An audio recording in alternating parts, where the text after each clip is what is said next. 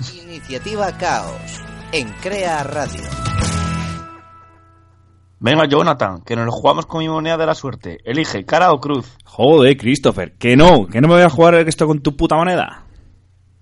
Pero que no, que es mi moneda de la suerte. Venga, si sale cara, hacemos un thriller de ciencia ficción psicoanalista en el que montamos varios planos de sueños y lo explicamos después con un dibujito.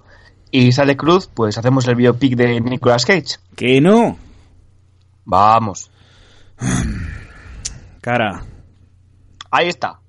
Salió cara. Claro, porque siempre sale cara. Siempre lo que tú digas. Siempre cara.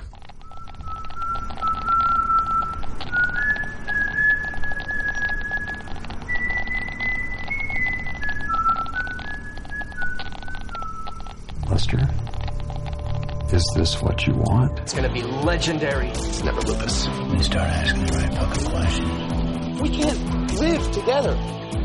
We're gonna die alone. I am not in danger, Skylar. I am the danger. Penny! Penny! Penny! You don't shit where you eat.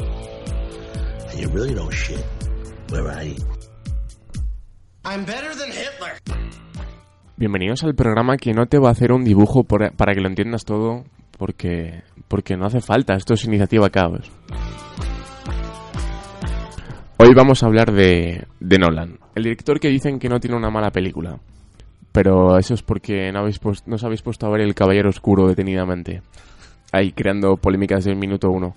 Hoy, para poneros sensibleros, está con nosotros Iván Tomé. ¿Qué tal va todo, Cari? Ey, pues bien, no me puedo quejar. ¿Tú qué tal? Eh, bien, gracias. No me, hacía mucho que no me preguntaban eso. Ay, es que yo te quiero. También está con nosotros directamente desde el mundo onírico y nunca mejor dicho porque se acaba de despertar. Pero como, bueno, como esto es un podcast nunca sabréis en qué momento del día estamos. Diego Alonso, sácate el tótem y, y bueno, buenos días, buenas tardes, buenos podcasts. Buenos días. Esto es como Origen, que es todo un sueño. ¿Estáis en mi cabeza ahora mismo o está ocurriendo? bueno, mm, te podía decir yo que igual sí. Sí, te Voy a, voy a estás- girar, voy a girar mi tótem, ¿vale? Voy a girar mi tótem. No, ha caído, esto es la vida real. Tu tótem es un, es un pin con muchas cosas y muchos personajes pop, ¿no? Joder. ¿Y cómo lo sabes? Ah, pues entonces ya no vale como tótem. Ya. Hoy vamos a hablar, hoy, bueno, os habla Alex Navarro y hoy vamos a hablar de Christopher Nolan. En Iniciativa Caos no ahorramos en detalles, por lo que si no quieres spoilers deberías escuchar otro de nuestros programas sobre una serie que sí hayas visto. Este es un consejo de la Asociación de Víctimas del Spoiler Matutino.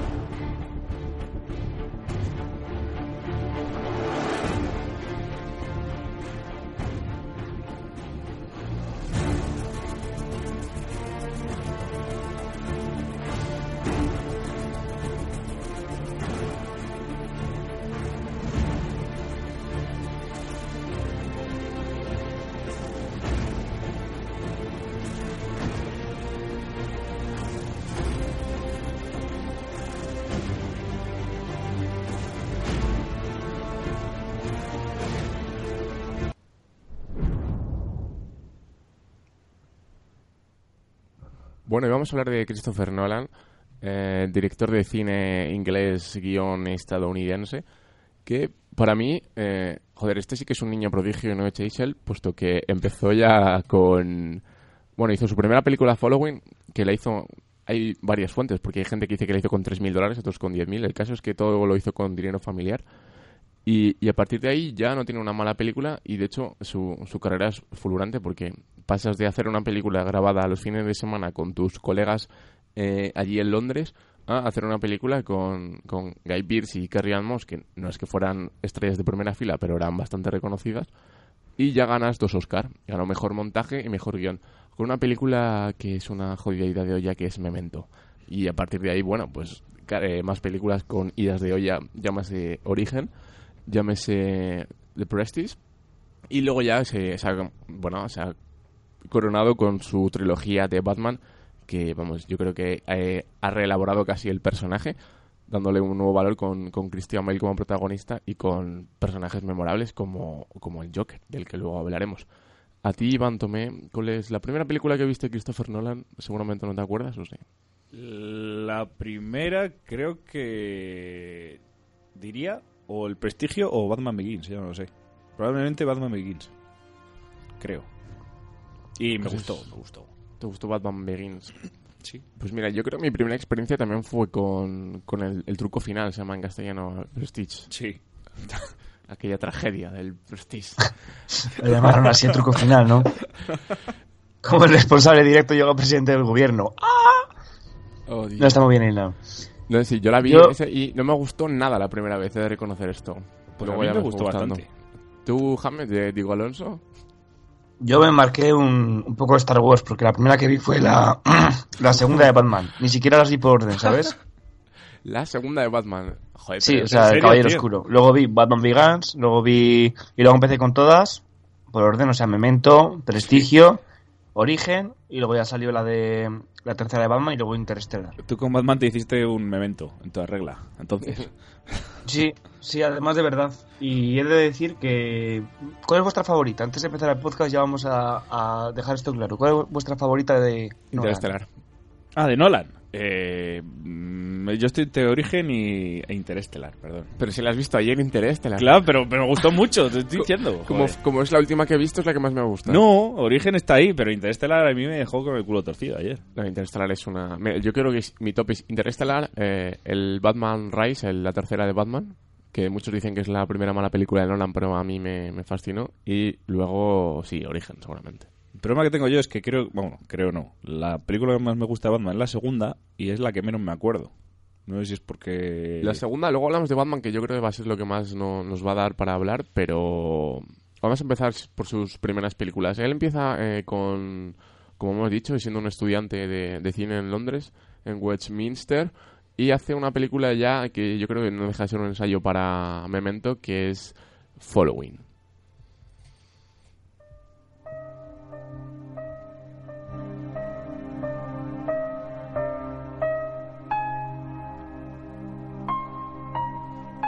Bueno, la, la primera pregunta es, ¿habéis visto Following, Mm, mm. El TFG no lo he visto. Diego? No, no me van mucho los TFGs. La verdad es que eso deja de ser un TFG porque estaban en su último año y, y rodaron ahí en tres fines de semana. Bueno, tiene antes también un, un cortometraje ta- protagonizado también por el, el protagonista que se llama Jeremy Theoplan y no volvió a salir en ninguna película, pero en la historia de- del cine. Yo creo que, no sé, era un estudiante de filosofía o algo así y se metió a actuar y lo hacía bastante bien en Following. Bueno, Following es una historia que también mezcla mucho los planos temporales y bueno, eh, no deja de ser una historia de atracos porque cuenta la historia de, de un escritor desempleado que se dedica a seguir a gente. De ahí el nombre de la película, para buscar inspiración porque no la encuentra. Y al final acaba topando con Cobb, Cobb que también es el nombre del protagonista de, eh, de origen. Pues Cobb es este, este peculiar ladrón que siempre viste así muy bien, muy trajeado y que tiene unos métodos, eh, bueno, no es un ladrón al uso, sino lo que hace es meterse en las casas y su idea no es robar bienes, sino que la gente se dé cuenta de que le han robado y así empieza a valorar sus cosas. A mí esto ya me parece un poco Fight Club, un proto Fight Club.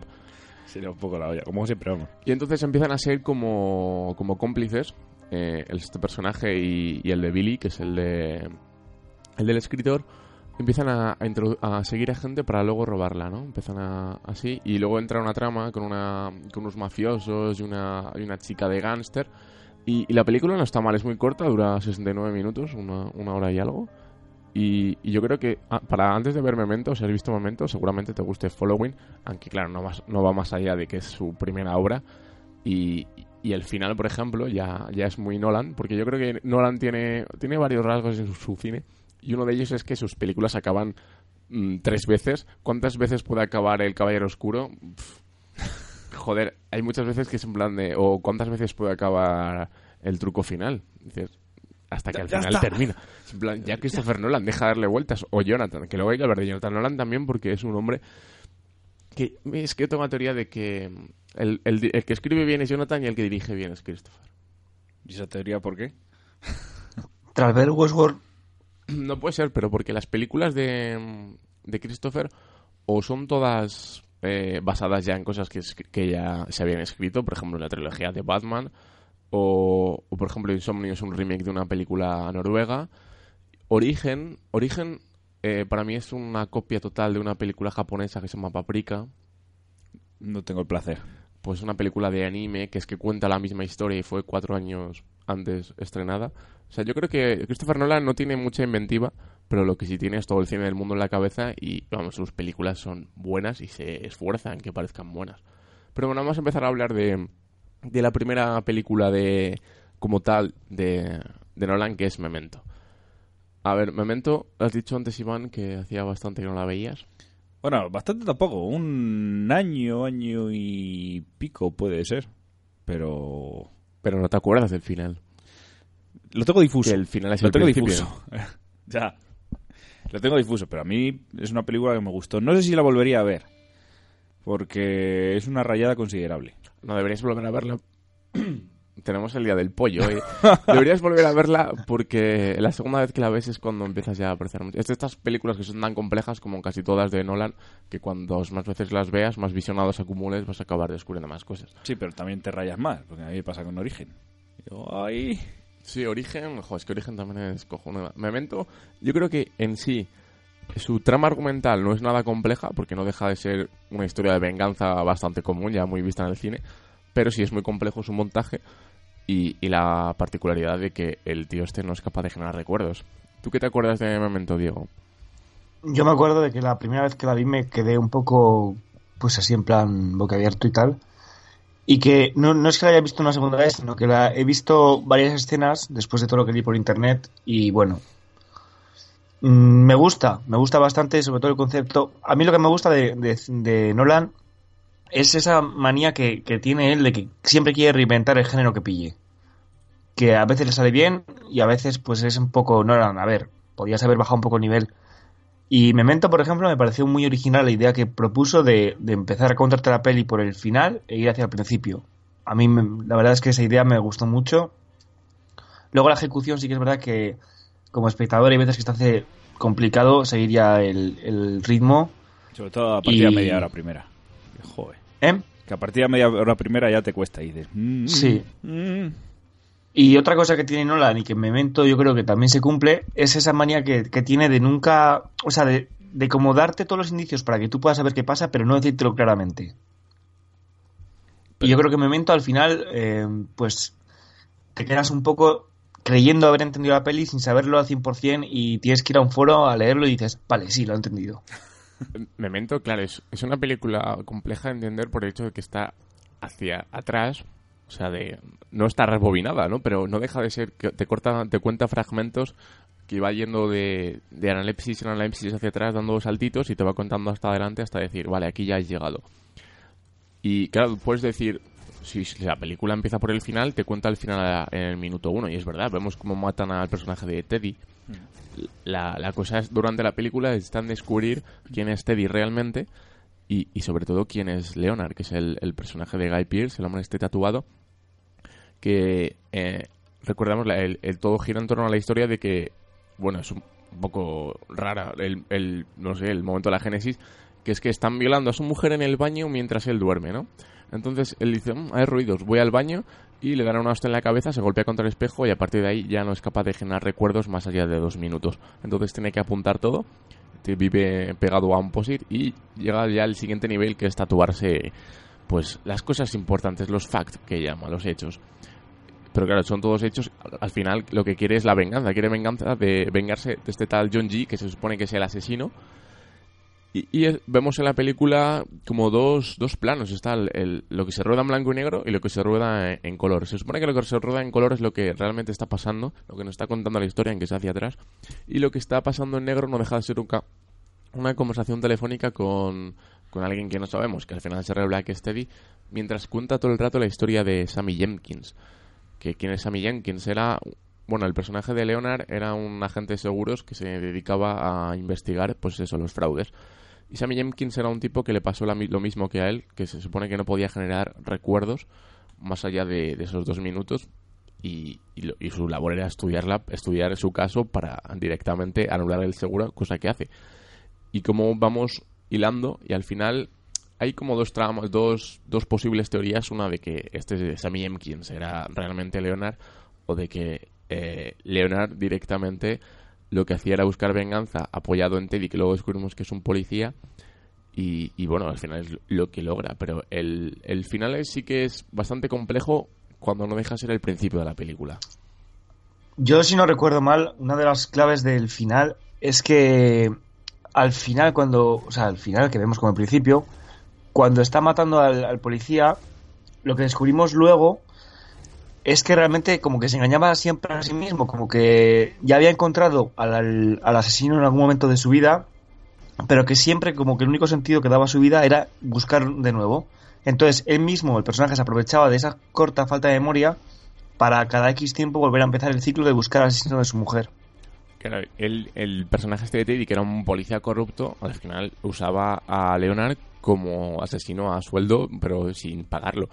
Porque dice, no, no, tú ya mataste a tu, a tu, o sea, al que asesinó a tu mujer eh, hace, hace un año. Ahora mismo estás, llevas matando a gente porque yo te lo estoy pidiendo y porque yo te estoy llevando los hilos, porque al final porque tú durante la película ves todo el rato a, Teddy y piensas, si realmente es el asesino de la, de la mujer de Leonard, ¿por qué está todo el rato con él? Me parece bastante morboso el hecho de que ya matas a su mujer, y bueno, de que la violas, porque luego en realidad no estaba muerta, porque luego, claro, esto es bastante complejo al final, porque la mujer no muere en el ataque, simplemente es violada y quien pierde el, el sentido, o sea, la memoria a partir de ahí es el personaje de Leonard. ¿Os estáis dando cuenta que mm, es tan compleja película que cuesta hasta explicarla? Cuesta explicarla, claro, y no, y no puedes explicarla desde, desde otra cosa que no sea el final, porque al final es todo, Claro. todo el final es el principio y, y el principio es lo que te ayuda a explicar la película, pero es muy, es muy compleja.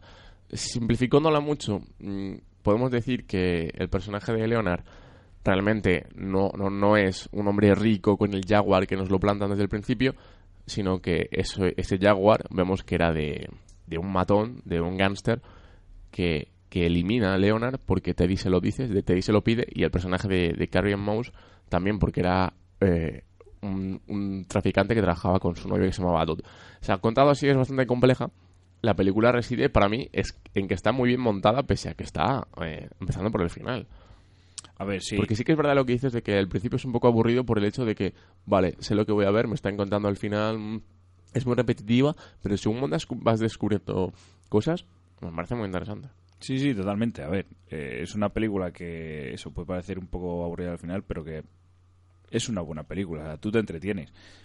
Y que la primera vez que la ves la, la trama es un poco complicada, pues puede ser. A ver, yo creo que la entendí más o menos. Si me decís que la tengo que volverla a ver, la volveré a ver. Pero, a ver, se entiende. La película está bien estructurada, la historia te la explican bastante bien y, yo creo que, que pues interesante. Sí, eso, volver a verla por segunda vez.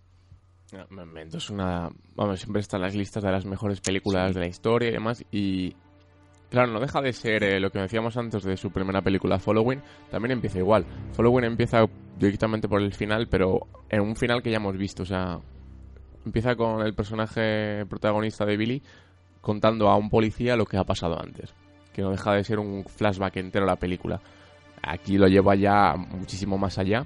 Por ejemplo, en Origen también empieza por el final, viendo cómo DiCaprio, bueno, el final, es que claro, Origen es otra movida, pero cómo DiCaprio llega a ver a Saito cuando está el personaje que en Watanabe, que está todo viejo. Que creemos que también es el final, pero no. Claro, parece que es el final porque uno de los personajes ya es súper viejo, pero no, está en una especie de limbo. Bueno, luego lo decimos. Entonces, claro, es, es complejo hilarlo esto del, del tiempo y de los sueños que, que hace Nolan.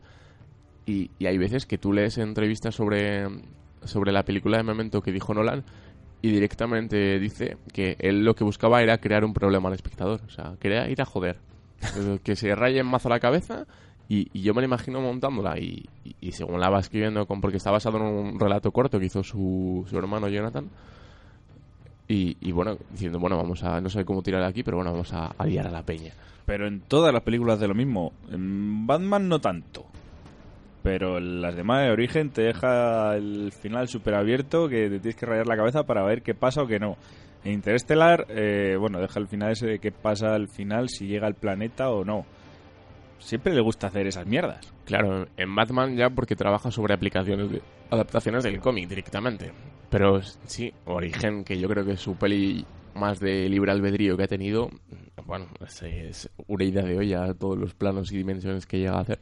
Pero yo creo que es parte de su, de su marca, que lo que decíamos antes de que se esfuerza en que sus películas sean buenas.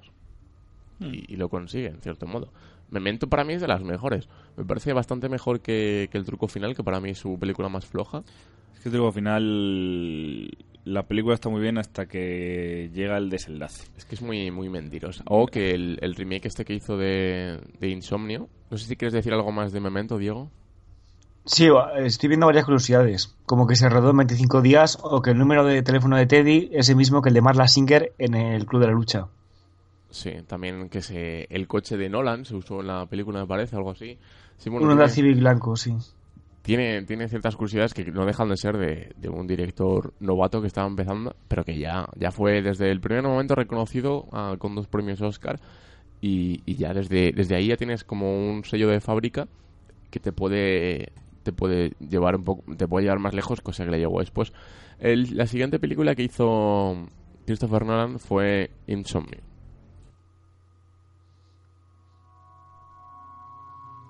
Insomnio es una película que hizo por encargo de la Warner y que es un, un guion de Hilary Sachs de un remake de una película noruega.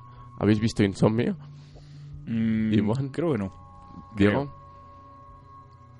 Podemos pasar a la siguiente película. A ver, no o sea, sois yo nada completistas, ¿eh? ¿Eh? Que no sois nada completistas. No, o sea, yo he visto las que él ha dirigido y escrito. No, bueno, dirigido... eh, Sí, O bueno. sea, te quiero decir, yo he visto las que él ha hecho todo, escribir y dirigir. Las que ha dirigido por encargo, no, no, no, no. Bueno, pero muchísimos No, no, no, directores empiezan haciendo esto. Insomnio está claro que tú lo ves y no es una película de Nolan como tal. Es un thriller donde, bueno, sale Robin Williams, así que ya no puede ser una buena película.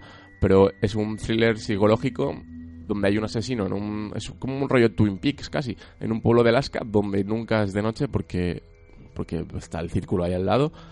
Y, y, eh, el personaje del Pacino, que es un policía que, está siendo investigado por corrupto en Los Ángeles, le mandan ahí a Alaska a, investigar el caso este de, de una niña de 17 años que ha sido asesinada.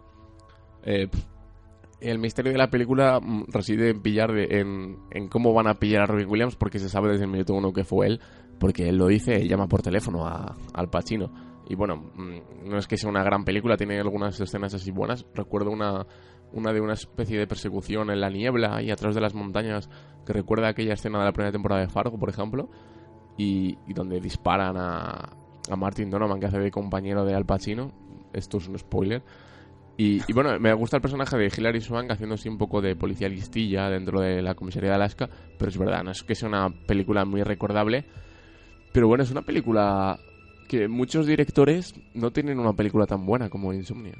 O sea, ¿te parece buena, de verdad? Me parece un thriller correcto. O sea, no va más allá de eso, de típica película de asesinatos y de policías. Hemos pasado de buena a correcto. No, Ahora, como sigamos bajando- Yo que te digo que hay muchos directores mediocres que no tienen una película tan buena como esta, o al menos tan bien dirigida. Como, ¿quién? ¿Chacel, por ejemplo? No, no. Como Michael Bay, cosa que le gusta mucho a Diego, por ejemplo. ¡Hola, hola, hola! A la yugular ahí con Chacel, ¿eh? No, no, que yo soy un gran fan de Chazelle. Yo soy no, no, no, el otro pero ese con... comentario, Iván Tomé, o sea, ¿qué eres? ¿Hater de Chacel o algo? No, no, perdona, yo lo decía por el hater que tengo enfrente. Ah. Y mucho menos. Bueno, pues Sí, estoy bastante de acuerdo. Que, que, por cierto, ¿sabéis cuál es la... la qué, qué tienen en común Michael Bay y Christopher Nolan? a ver. A ver. Tienen un amante en común llamado Hans Zimmer. Ah, Bueno, luego hablamos de Zimmer, porque Zimmer, la- yo creo que se saca la chorra directamente en las películas de Batman con James Newton Howard. pata, pata, pata, pam, pata. Sí, y luego de, de cómo le da caña a los tambores en la tercera. Y, y bueno, Zimmer, Zimmer, estos somos muy de Zimmer aquí. Sí. Somos de John Williams. Te quiero decir que tanto le hace una banda sonora a Christopher Nolan, que sería como el, el top de la perfección de la dirección, como le hace una a Michael Bay, que es ponme cinco explosiones y, y ya tengo una película. ¿Y de qué película Michael Bay hizo Zimmer sonora? Banda sonora. La Roca. De La Roca. Que Michael Sí, Bay hizo que- la banda sonora de La Roca. La Roca, sí. A mí La Roca es Y una película que me cabe, La encanta. Roca me parece una de las mejores películas de largo de, de Michael Bay, por no decir que es para mí una de las mejores películas de acción del siglo XX, Y La tra- Roca. Y trabaja Nicolás Cage. Y trabaja nuestro amigo Nicolas Cage Ed Harris también junto era. con- No, no es Harrison solo, es eh, Ed. Harris, Ed Ed Harris, Ed Harris. Y Ed Harris el malo. Sí, sí. Es Yo esa como- película la resumo en la frase que dice... Connery, por favor. que dice mm, Nicolas Cage a uno de los malos le dice ¿te gusta Elton John? y el otro dice no soy, no escucho mariconadas y dice porque ahora es Rocket Boy entonces dispara un cohete y mata al malo Pero- hace un chiste hace un chiste con Elton John y lo pone en boca de, de Nicolas Cage lo cual es bastante gracioso Yo, yo tengo la teoría que Christopher Nolan en el fondo es un cachondo porque sus películas, que son súper serias y trascendentales, tienen ciertos alivios cómicos, por ejemplo, Memento, o bueno, en Origen, a mí me encanta el, el gag de Yusuf Semea y vamos, va a llover todo el día. Entonces tiene su cierto toque de humor que a mí me hace gracia, ¿no? Es un humor chusco de estos que muchos directores directamente, a ver, coge un cliché como es, eh, cojo al actor que es un poco, o sea, bueno, al extranjero y vamos a hacer a, a usarlo como alivio cómico, cosa que se hace continuamente en Indiana Jones por poner un ejemplo muy básico. Bueno, entonces, como en Insomnio no lo habéis visto, estamos haciendo un especial de Nolan sin haber visto muchas películas de Nolan. Eh, eh, no hemos visto dos, por favor. ¿Y habéis visto su primer cortometraje? El... Daddlebug se llama. a ver es que igual tú estás haciendo un especial de Nolan habiendo visto algo que solo has visto tú y otras tres personas en el mundo dos de ellas siendo Jonathan y Christopher Nolan ¿Te imaginas? Bueno, igual. Las, como dijo- la frase esta que hace Marshall en Star Wars de las únicas personas que no han visto Star Wars son los actores de Star Wars porque la han vivido. Pues pasa lo mismo con Daddlebug. Espera, Bueno, ¿tú, la- tú lo has vivido? no. Vamos a hablar de, de Prestige ya, venga, que... ah, ¿Os ha igual has visto hasta igual has visto hasta Dunkirk y no nos has contado ya Bueno, porque quedan... Se lo he preguntado antes. yo Sí, también. me preguntas, ¿has visto la Dunkirk? Y yo digo, no, Sí, pues no se, se- julio. se estrena en, en verano. Ah, ah. No, no, no he llegado tanto, no le robo la cinta, el DVD ahí. Pues podría habría ser. gustado Venga, vamos a hablar de Prestige, que para mí es la peor película de Nolan, no sé qué pensáis. discrepo ¿Cuál, cuál es la peor para ti, por cierto, Diego? Para mí no tiene peor. O sea, para- a ver, A para ver, mí la sí, peor. claro. To- Todo bueno, todo bueno. A ver, No, no. a ver. eh, es que si ponemos así. Dentro del mundo puede- Nolan, ¿cuál es la peor? Uf. Eh, tengo, que, tengo que pensármelo a lo largo del podcast, luego lo digo. Bueno, Es venga, que no- Iván, ¿te así gustó? caliente no me sale ninguna. ¿Te gustó The Prestige? Me gustó hasta que se le fue la olla con el final. A ver, eh, A mí sí me gustó. la estructura del guion está muy bien. O sea, la historia a mí me gustaba, pero la ida de olla de eso, el final, pues dije, a ver. Bueno, a mí me gusta, voy a decir lo que me gusta primero.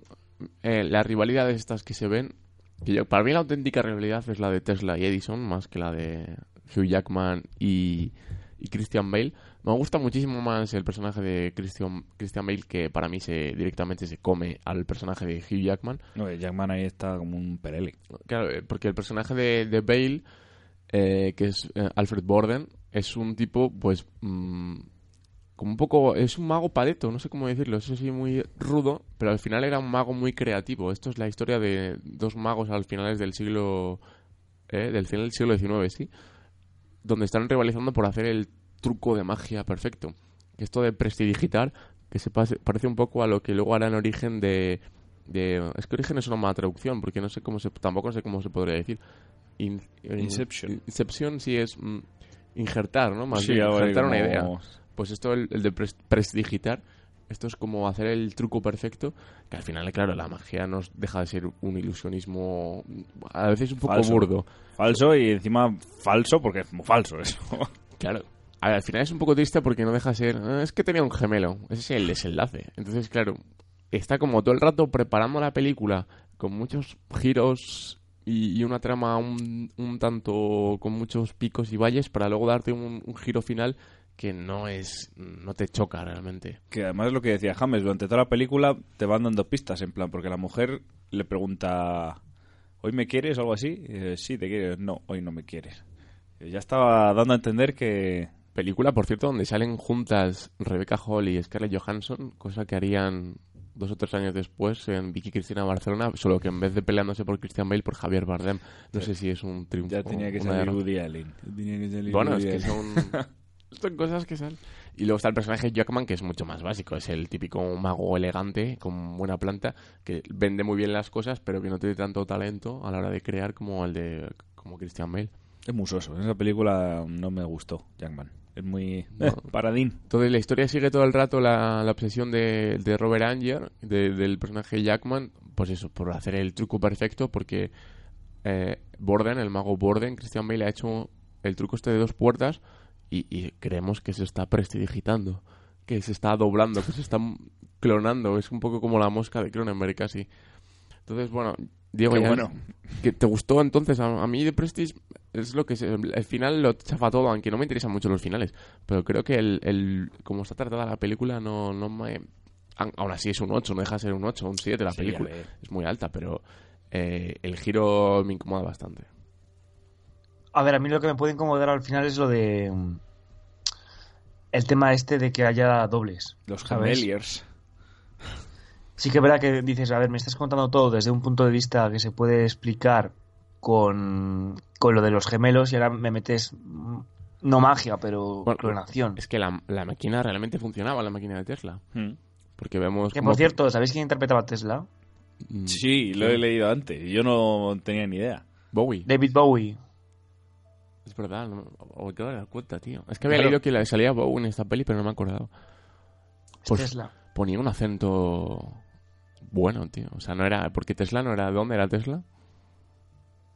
Bueno, pregunta de Monaco. física de primero de bachillerato. No recuerdo. Pero, o sea, la, bueno, a ver, la máquina el que. imperio, te- nació en el Imperio Austriaco, pero ahora es Croacia. Esa parte del Imperio Austriaco la que nació. Claro, es que tenía acento sí del este. Bueno, la cosa es que la, Wikipedia. la máquina que crea funciona, que empieza a doblar gente, a clonarla. Porque prueban con sombreros y luego con gatos. Después no está muy bien explicado cómo- por qué no se dan cuenta de que la máquina funciona con sombreros cuando tienes el jardín lleno de sombreros. Porque el ayudante de Tesla decía, no, es que como era el mismo sombrero... Bueno, entonces, Yo por eso os digo que está bien, pero falla el final. claro, ahí puesto que la máquina cojea. de prestidigitar funciona, vemos luego al final el sótano este de- del personaje de Jackman lleno de tanques de agua con... con Gente muerta. con, con él muerto o clonado. Joder, no tienes algo tan fácil. Algo que parece como que Christian Bale tenía el gag preparado desde hace igual 40 años. Que es en plan de, tengo un gemelo, pero lo voy a esconder para un día decir, "Ta, tengo un gemelo. Ahora sí. Ahora sí. Hostia, es muy complejo esto. Por eso al final es que no deja de ser ficción, pero se le va un poco de las manos. Hombre, es que corta los dedos a su hermano también. Sí. ¿No os acordáis de eso? Que cuando Jackman se le piraba la pinza iba a despirar, iba- disparaba al personaje de Bale, lo paraba con la mano y perdía dos dedos. sí, Entonces, para, que el truco de que es un hermano no se Ah, perdiera, sí, le cortaba dos dedos al hermano. Ahí bebiendo vodka y mordiendo un palo. A ver, tiene- tenían que dar el pego. Ya que la mujer se daba cuenta de que no la quería. Si os Claro. tocara, o sea, si, si os dijeran que vais a perder dos dedos, ¿cuáles serían? O sea, ¿cuáles? Seguramente mm, El los anu- desde el medio. El, Sí, anular. el corazón y el anular. El Corazón y anular anular, fuera. o sea, y... Y- perder la oportunidad de hacer así. Bueno, claro, esto es la radio. básicamente está haciendo una peineta. La peineta. ¿Pero hablas de los- las dos manos o solo una mano? No, solo de una mano. Ah, no bueno, te voy a pues- dejar pues tampoco un banco perdido. La peineta con la otra mano. ¿O no vale? Ya, pero no sé, ¿por qué no puedes hacer dos peinetas? ¿Sabes? Yo, si tuviera que perder dos dedos, diría que anular. Es que el anular nadie lo quiere. es que está ahí por estar. Eso es porque os da miedo el compromiso. Claro. Estaba pensando yo ahora. Anular y. Otra- o sea, el índice, además, es que nos dicen toda la vida que señalar está muy mal. Entonces, ¿para qué queremos el índice? No, el, índice es, es la base Claro. es la base darwiniana de nuestra evolución social. Tienes que hacer Los el prensiles, prensiles. Claro. Estos dos te vale. estamos, somos lo que somos por, por, por eso mismo, por ser prensibles. El, me- el Bueno, yo es que, hecho, meñique me puede, el- puede prescindir incluso. Yo me, o sea, anular y meñique. Pi- Pierdan anular y meñique si tengo que elegir. Uf, meñique es Me, me quedo como, me quedo como un dinosaurio, ¿sabes? Aquí con tres, con la garra. Te, Sí, te quedas con pinzas. ya.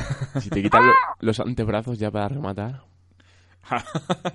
en plan Tyrannosaurus Rex. En plan, me pego, o sea, me coso luego los brazos al pecho, en plan, eso, un tiranosaurio. ¿Qué, ¿Cómo hemos acabado hablando de esto? Prestigio, prestigio. ¿Algo más que hay de esta película? Pues ha sido por tu culpa, porque has dicho lo de los dedos de la, del, de prota. No, Ya, no, bueno. no. Bueno, vamos a hablar de, para mí, seguramente una de las mejores películas de los últimos años. Y bueno, es Origen. rien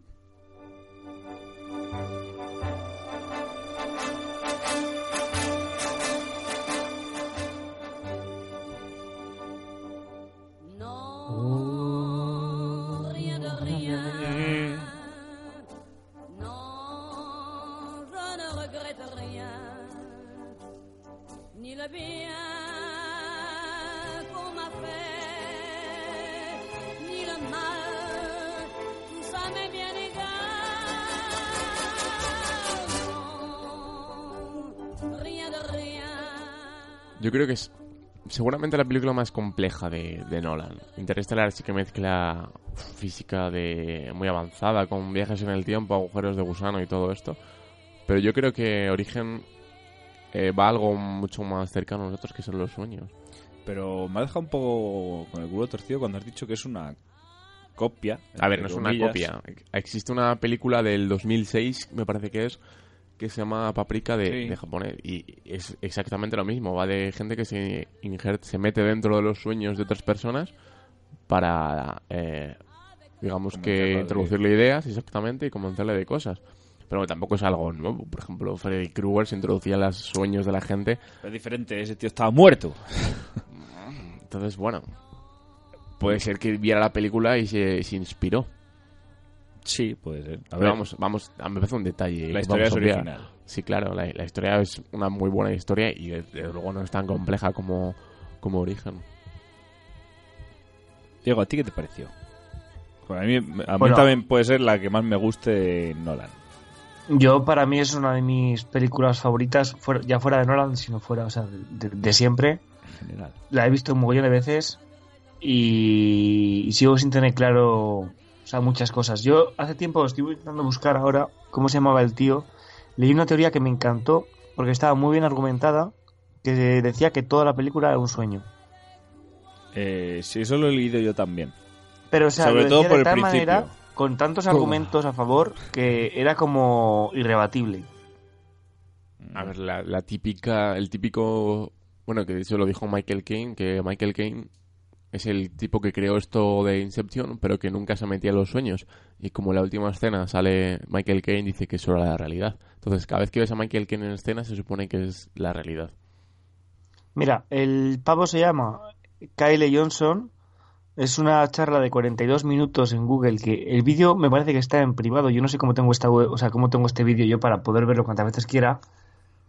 Pero, eh, o sea, lo, lo que se basa en varios aspectos. El primero, eh, algo tan sencillo como la banda sonora. La banda sonora más, eh, no sé si tienes ahí el tema principal, que es ton, ton, o sea, que son como algo que veríamos luego en Batman, ¿no? Que es como Según has cantado, me puede fuerte. valer tanto para Origen como para, yo que sé, Heidi. No, es que sí, es verdad lo que, lo que dice de si lo le das con Batman, pero sigue, porque yo no, no he caído en esto. Vale, eh, si pones a velocidad ultralenta la canción de Edith Piaf de Je ne regrette rien, es exactamente lo mismo, lo que se escucha. En serio. Es, es que hay, un- hay, hay varios, hay varios experimentos en, en YouTube de que han cogido la banda sonora de Inception y la han puesto a. O sea, la han puesto súper rápido y oyes la melodía de Edith Piaf. Y han hecho lo mismo con la de Edith Piaf, pero súper lento, y oyes la banda sonora de Inception. Entonces, una de las pruebas que, según este tío, refutan que todo es un sueño es que la banda sonora realmente estás escuchando continuamente Edith Piaf, a- o sea, la canción de Edith Piaf. No voy a decir el nombre porque es una palabra que no voy a ser capaz de pronunciar en mi puta vida.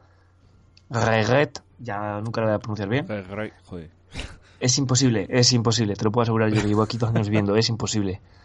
Eh, entonces, esa es la teoría. Y otra cosa es que la canción de Edith Piaf dura 2 minutos 28 segundos, la película de Nolan dura 2 horas 28 minutos exactos.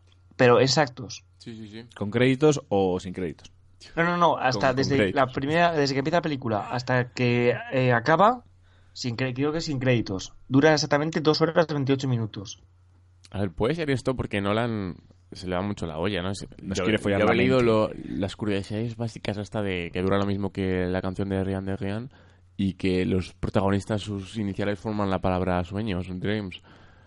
Y, y es un tipo que está bastante perturbado y que cuida muchos dos detalles, pero eso me parece hilar demasiado fino. Hombre, eh, mucha Nunca, también, otra ¿eh? curiosidad, siempre se ha negado a explicar un final. O sea, siempre que le han preguntado, nunca ha querido decir nada sobre el final Nolan. O sea, nunca ha querido decir una teoría definitiva. Sí, es, Pero es muy, que eso- muy eso- ambiguo con respecto a Eso eso. también me gusta, porque después te cuentan el final que él quiso hacer y ya te jode. Ah, pero es como Michael Caine. Por cierto, ¿sabéis por qué Michael Caine sale en todas las películas de Nolan o no? Es su abuelo. Es- Casi, son vecinos. ¿Sí? Entonces dicen que cuando van paseando por ahí se encuentran y empiezan a hablar de pelis. Y un día le dijo, bueno, pues, pues sales en... ¿Cuál es la primera película que sale? En, en el The Prestige, me parece que sale como el prestidigitador así mágico. Además tiene el mismo papel siempre... eh, Siempre, eso, eso lo iba a decir yo antes. Siempre es como la voz de la conciencia de claro, los es personajes. el, el gurú, ¿no? El, el, como el que inició todo. Y, En el Prestigio se pasa toda la película diciéndole a, a Jackman, te estás pasando de rosca. En Inception le está diciendo todo el día a Cobb, eh, deja de obsesionarte, tú cuida a tu hija. En Batman se pasa todo el día diciéndole, ay Batman, que te estás pasando de malo. dice, o sea, me, siempre. me vas a decirle... Told Es que es so". Alfred, tío. No, pero es que es curioso porque cuando llegó Nolan estaban así paseando, imaginaos así un... Supongo que beberán en una especie de, de parque enorme con como la Hacienda Nápoles de Pablo Escobar, pero con más pija. Sin flamencos. Y llegó y, y le dijo que, que quería que hiciera de Alfred. Y, y cuenta Michael Caine que se estuvo como dos días escojonándose. Dice, yo que soy de un galán del cine, me vas a hacer ser un puto mayordomo. Y que con el tiempo dijo, bueno, igual no está, No mal. está tan mal. Y yo creo que hace el mejor Alfred que se ha hecho en el, en el cine de todas las adaptaciones de Batman, ¿no? Ojo, que el de Gotham también me gusta mucho, pero es otra Oh, historia. no, no, no, no. Es otra historia, no es, no es ni parecido. No, no, no, no, no, no. Michael Caine es... in- O sea, sí, Michael Caine es, es increíble. Y, bueno, hablando de, de origen, eh, es más sencilla de entender que Memento en el sentido de que te la explican mejor, yo creo. Por ejemplo, desde, el minuto uno eh, vemos a los personajes todo el rato, porque es que hay cosas que en el cine se tienen que contar hablando, o sea, no las puedes contar con imágenes, y una de estas es, o sea, una de esas ocasiones es esta. Leonardo DiCaprio está todo el rato contando que es la, la incepción de ideas, el injerto de ideas. Y la historia no, no deja de ser también eh, básica en su trama, porque es que Ken Watanabe, que es un, un empresario, un oligarca de estos, Saito. Saito, tiene en, en la figura de- del padre del- de Cillian Murphy, su mayor competidor dentro de las- del mundo de las empresas, y lo que quiere hacer es que su hijo, porque el, el- su competidor principal está a punto de morir, le vemos ahí en una cama convaleciente, y lo va a heredar todo su hijo, que es Cillian Murphy, y lo que quiere es que el equipo de DiCaprio se meta en su cabeza y, y básicamente le diga, no, no, destruye la empresa porque... porque no, yo Quieres crear algo por monólogo". ti mismo. Lo que habría querido tu padre, que creases algo por ti mismo. Claro, están buscando todo el rato la catarsis, que en realidad es bonito, porque el tío, o sea, Cillian Murphy no se va nada bien con su padre y, y casi que está esperando su muerte para ver a su empresa y al final lo que busca es como redimirse y recuperar la relación con su padre que a través de una mentira. Y no deja de ser eso, una peli de robos y atracos todo el rato, porque además pasa por las mismas etapas. Me gustan más la- de las etapas de, de las películas de los robos y atracos, por ejemplo, Ocean's Eleven, yo creo que es la que hemos visto todos y de las mejores que hay. La etapa de cuando forman el equipo. Están buscando, pues hay que tener a un, un tipo que sea capaz de convertirse en una rubia. Llaman a Tom Hardy. Mm, hay que tener a, Joseph Gordon-Levitt, que era así como el, número dos, que era el que el que está, el monta los sueños. Luego está el arquitecto Ellen Page, que van a París, a la escuela de arquitectura, a que Michael Caine es de uno, pues sabes. Y eso es bastante... Eh, hombre, es la, parte que más me gusta. Bueno, la, la película, la parte que más me gusta es cuando empiezan a montar las capas de sueño, ¿no? Pero mira, tenemos un, un extracto en el que le explica el personaje de DiCaprio, el de Ellen Page, eh, lo de los sueños.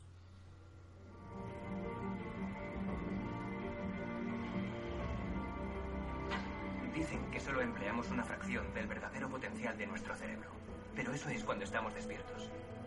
Cuando soñamos, la mente es capaz de cualquier cosa.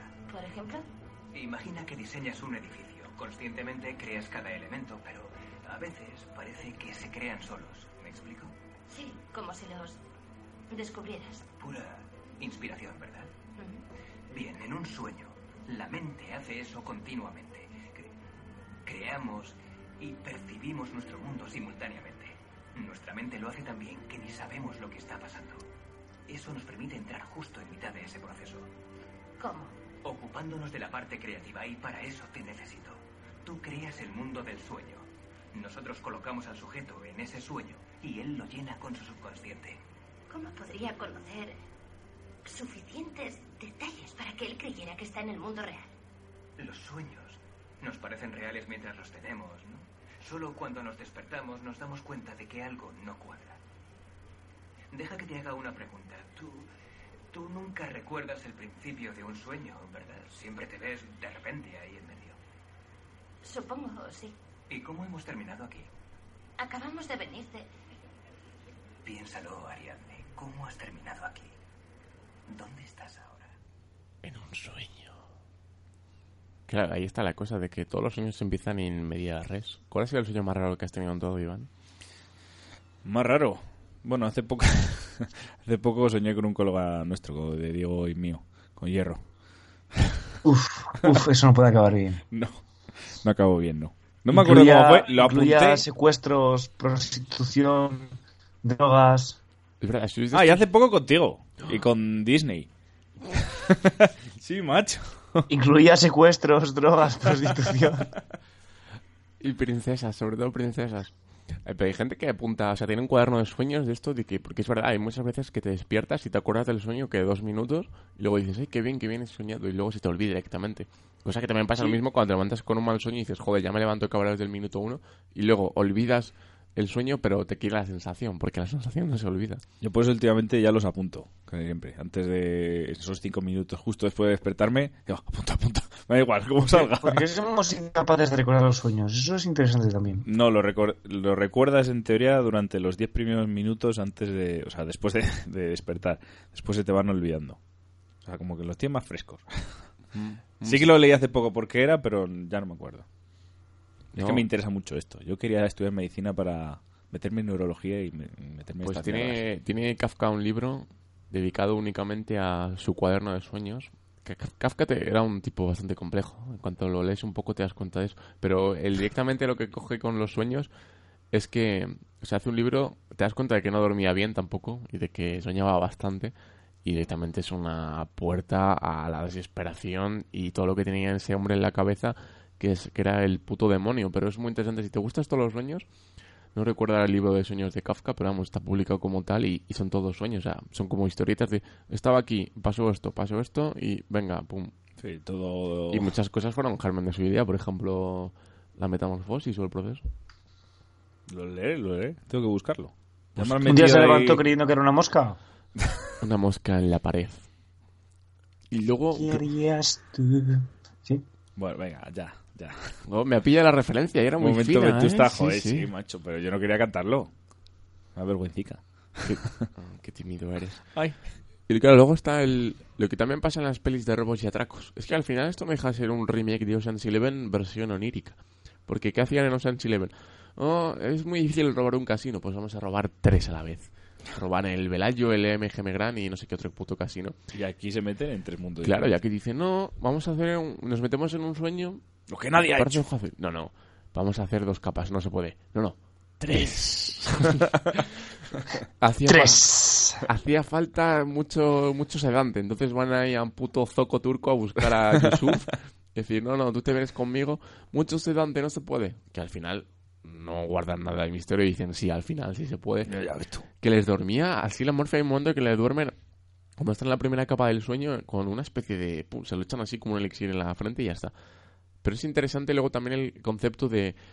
Han entrenado a, a Cillian Murphy para defenderse de, de gente que se mete en sus sueños. Porque la gente que empezaba a tirotear a, a los personajes, o sea, a los protagonistas, a Tom Hardy, a Levitt, a, a DiCaprio, eh, era porque habían entrenado mentalmente para defenderse dentro de los sueños. Entonces, eso lo exterioriza a modo de tiroteos. y Claro, Era su subconsciente que estaba defendiéndose contra los invasores.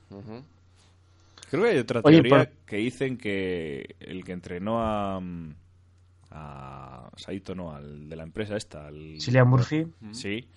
Fueron ellos mismos, o sea, fue Leo DiCaprio y esta gente, pero que. Bueno, pero es otra teoría como otra cualquiera, vamos. ¿Ves? Pero pocas, pocos directores hacen esto de que... Sí, que hay mogollón de teorías Claro. y que todas pueden ser ciertas. Sí, sí, todas. Las hay un poco más disparatadas, pero bueno. Pero ahora, bueno, no sé si habéis visto que han sacado una teoría también de Cars, la película Cars, que son humanos evolucionados. Joder, o sea, ya. sí, corta, sí, sí, sí, corta. se han venido arriba. Corta. Mira, ¿sabéis qué dijo Bollero de origen? No, venga, a ver, espérate, estoy preparado. Mira, Sí, puedes solo el titular porque el país ha borrado su editorial, o sea, solo digo eso. ¡Oh! El titular es una de las películas más estúpidas que he visto en mucho tiempo. Bueno, podemos pasar a otro tema. Ya está. Así, es que además así titulan las críticas, tío, con sus santos cojones. Queremos mucho bollero en este programa. Y a los negros de Star Wars. Joder. Ahí se viene muy arriba, es verdad. Joder, o sea, ¿cómo puedes decir, tío? Como, o sea, esto lo habré dicho en 20 podcasts. ¿Cómo puedes decir tras ver Star Wars 7 que es un guiño a Obama cuando en la puta historia de Star Wars hay mogollón de negros? O sea, tienes a Samuel L. Jackson, que Samuel L. Jackson no es un negro. Samuel L. Jackson hindú. es el negro. El niga.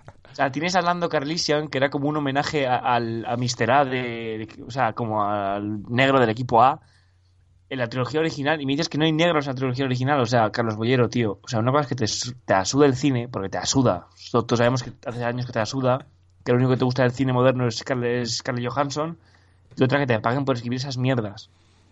Pues sabéis que habéis leído la, la de Rogue One, es maravillosa. No critica la- no habla de la peli, habla de su crítica anterior. Es- Sí, eh, no la, o sea, la, la- la peli Es creo que le dedica 20 líneas, o sea, cre- creo que le dedica dos líneas a la peli nueva y todo el resto es a, a decir que los que se metieron con él porque dijo lo de los negros, que bueno, que es que menos idiotas. Sí, bueno, y la peli se, se dice, o sea, se limita a decir, bueno, una película más, típica de acción, de sí, de lo que nos promete la saga. O sea, no dicen nada. Yo creo que lo escribe el día anterior y dice, uff, que se me ha olvidado escribirlo. Vamos a escribir mierda. No, Yo creo que es como Herman Terch, que hace los editoriales sin haberse visto las películas. Herman Terch hizo lo mismo con la huelga de Madrid. Eh, De Bollero, Pues exactamente yo, igual. yo conozco críticos que han dicho de Bollero que, que se van a o sea, de estar en festivales, de luego va a hacer una crítica de ese festival, o sea, de la película que está en ese festival y de que se va a mitad la película y luego al día siguiente tienen la crítica escrita y dices, pero ¿cómo? Si solo has visto la primera media hora. Se va a no lo volver a tomar carajillos, que paga el país. Bueno, de este momento hater de, de, de Bollero, Dios. vamos a, a seguir hablando de, de origen y el personaje de, de, de Marion Cotillard. ¿Qué os parece su personaje? El personaje de Mal, Malcolm. A ver, eh, realmente me parece necesario porque en todo eso tan bonito que es como meterte en los sueños, el personaje de Marion Cotillard representa lo que puede pasar si se te va la pinza. ¿No? Explícate. O sea, el personaje de Marion Cotillard al final se suicidaba porque creía que estaba en un sueño. Sí. Porque habían hecho una incepción del propio DiCaprio, ¿no? Eso es, porque de hecho, eh, al principio cuando se, de- se tienen, se proponen hacer la- el Inception a, a Cillian Murphy, creo que es Ellen Page eh, la que pregunta, ¿pero eso es posible? ¿Se ha hecho alguna vez? Mm. Y dicen que no. Pero DiCaprio luego reconoce que sí, que le hizo creer a su mujer que estaba en un sueño continuamente y se ve que luego al final ella se suicidó y por eso le, la persigue, o sea, ella persigue a DiCaprio en todos sus sueños porque es como la conciencia en plan, hijo de puta, me la colaste. Claro, pero es, es imaginación de, de Cop. De A ver, en los sueños cada vez que aparece la mujer ya no está viva, es, Claro. eh, es la, ese subconsciente de Cop, pero te quiero decir que el personaje en sí, obviamente aunque nunca le veamos vivo en la película, me parece que está bien porque es como la representación de esto todo está muy bien, pero también es muy peligroso porque se nos vende esto de los sueños como la puta hostia, pero realmente no deja de ser manipular a la gente. Ya, más que para mí es la, la actriz perfecta para ese, para ese papel. Sí, sí. Por- no, porque es, tiene porque cara es buena y de- tiene cara amargada y porque y pinta loca. ya interpretó a Edith Piaf en una película. No lo quería ver por ahí, pero ahora que lo dices. Que a todo esto, tengo una pregunta para ti desde que hemos empezado con Origen. ¿Han ido a ver la, la tumba de Edith Piaf Sí, en Père Lachaise? sí. Que no está ni a Y la vista, con- tío. Y fui con otro amigo del caos llamado Sergio. Ah, sí. Puedes preguntarle qué tal el día, porque tenía tendinitis y se recorrió todo París conmigo. y el cementerio de Père Lachaise, por cierto, para los que están en París, no es nada pequeño. O sea, es enorme, tiene muchísimas cuestas y si tienes una tendinitis eh, no es recomendable ir. Y encima la tumba de Edith Piaf no está a la vista, precisamente. Tienes que meter ahí. No, de hecho, de hecho, eh, tengo otra curiosa. Pasamos al lado de la tumba unas cinco veces y hasta que alguien no nos dijo, no, es esa de ahí, no nos dimos cuenta, porque tú te esperas que Edith Piaf pues tenga una tumba pues de Edith Piaf, ¿sabes? En plan, oh, pero no, o sea, es una tumba normal con más flores que las demás, ya está. Volviendo a Origen. este paréntesis ya está hecho. Me acabo de ver que mm, el personaje de, de Ariadne, Ellen Page, eh, lo iba a haber hecho Ivan Rachel Wood, pero al final lo rechazó. Evan Rachel Wood.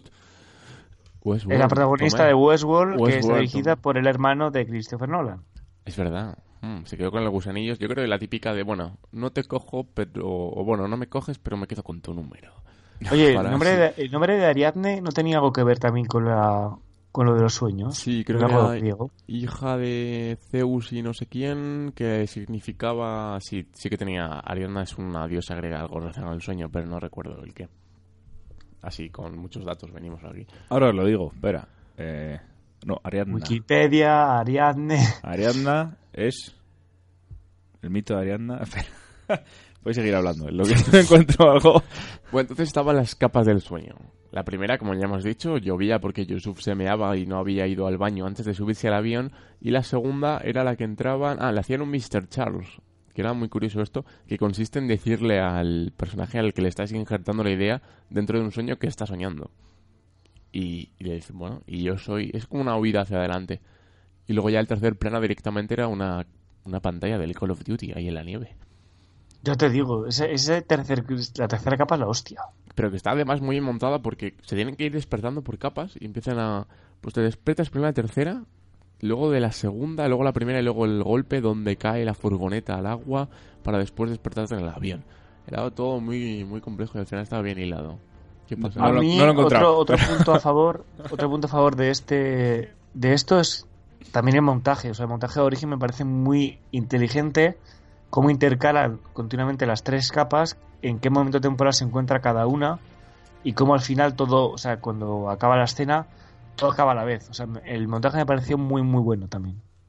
No, no, desde luego el director montador por excelencia del mundo es Hitchcock, pero el moderno es Christopher Nolan, porque la verdad es que se, o sea, lo hace maravilloso. Yo es Hace que, o sea, algo tan simple y tan importante en el resultado final como es el montaje, yo creo que con el, director con el que mejor lo he visto, o sea, con el que más claro lo he visto cuando tenía delante de mí un buen montaje, ha sido con Nolan. O sea, hay otros directores que lo hacen muy bien, pero que no, no es algo que, que lo que te fijes, pero con Nolan como que al intercalar siempre líneas temporales, tramas, de una forma tan, tan inteligente, al final de la película, una, una de las cosas que te quedas es con que has visto un muy buen montaje. Luego está el detalle del tótem. Eh, Mira, hay muchas teorías sobre eso de que el tótem realmente de DiCaprio no es el eso de Cop.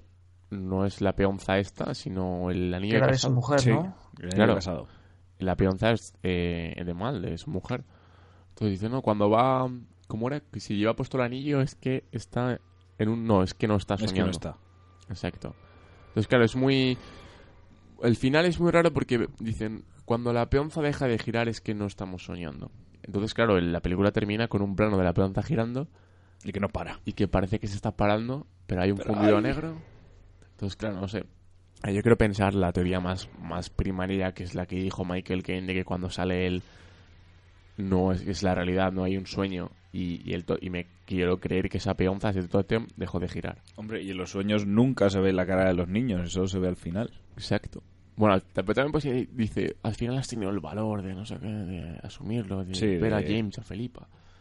Pues sí, es una, es una película que te hace... También está algo que ya coqueteó luego, y lo- bueno, luego lo llevo a, a práctica en Interestelar, es lo de los tiempos, que creo que lo cuenta así un poco por encima de que la primera capa son 5 horas, una hora, y luego son eh, 60 horas, una hora, y al final cuanto más te metas dentro de las capas, hasta llegar al, al limbo de los sueños, que es como, por ejemplo, el personaje de Saito, cuántos años se supone que está metido en el limbo, pero que en realidad luego había son- despertado en el avión y había estado echando la típica cabezada esta que te despiertas sin saber dónde estás.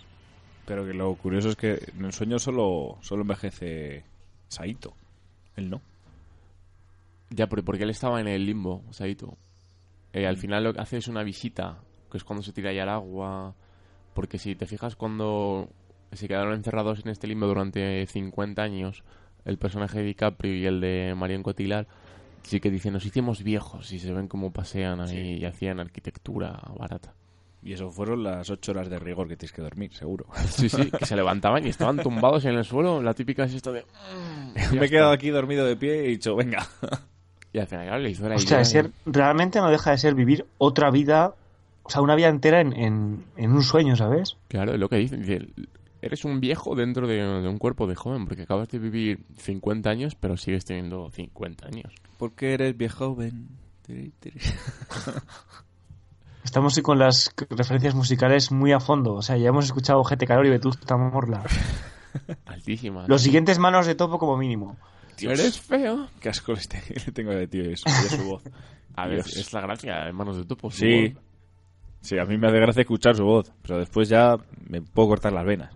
Bueno, detalle, ¿queréis hablar de, de Interestelar y luego meternos ya con trilogía de Nolan o queréis, o sea, de Batman o queréis hablar de trilogía de Batman y cerrar con Interestelar?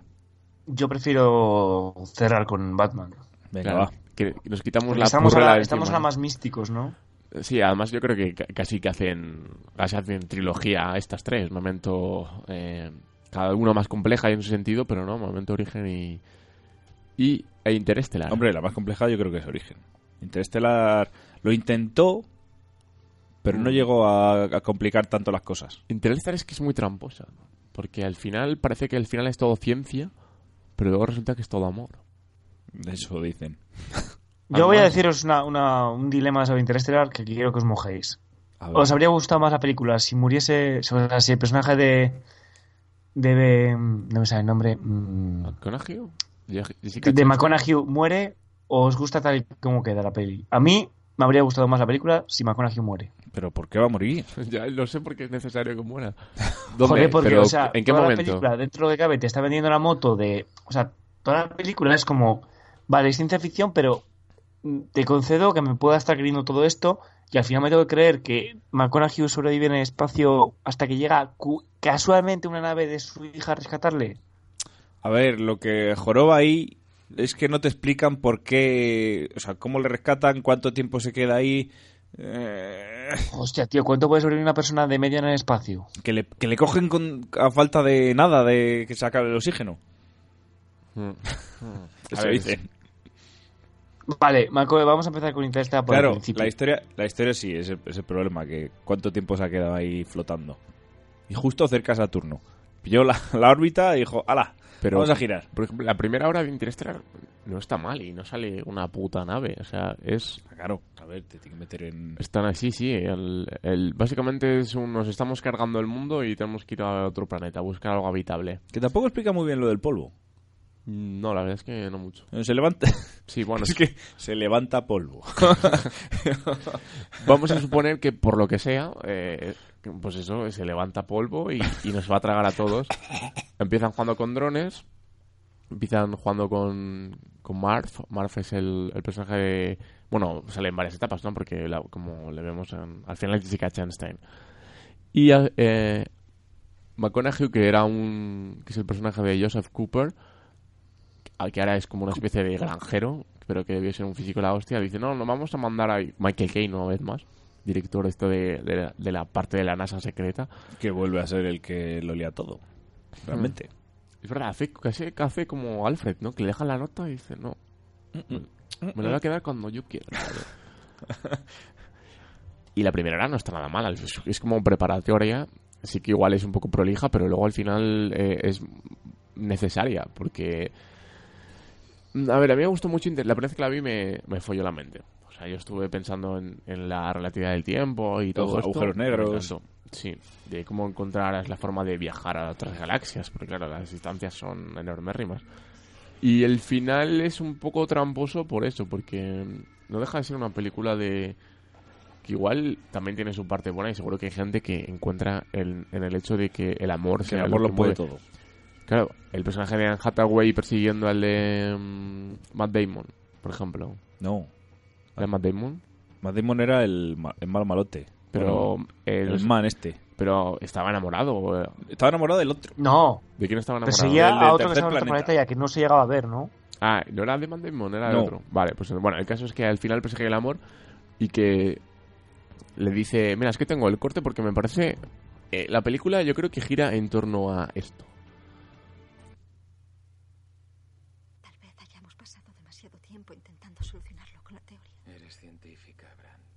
Entonces hazme caso. Cuando te digo que el amor no es algo que hayamos inventado, es observable, poderoso. Tiene que significar algo. El amor tiene significado, sí. Tiene una utilidad, una función social, la educación de los hijos. Amamos a personas que han muerto. ¿Qué utilidad social tiene eso? Ninguna. A lo mejor significa algo más, algo que aún no alcanzamos a comprender. A lo mejor se trata de una prueba, de un artefacto de una dimensión superior que no percibimos conscientemente. Estoy cruzando el universo atraída por alguien a quien no he visto en una década y quien probablemente esté muerto. El amor es lo único que somos capaces de percibir que trasciende las dimensiones del tiempo y del espacio. A lo mejor deberíamos creer en eso, aunque no alcancemos a entenderlo aún. Es, básicamente se está... Me encanta la frase de, del personaje de Cooper cuando le dice... A ver, que eres científica, que no me la des. Parece que dice, no me la des otra vez, amor, no.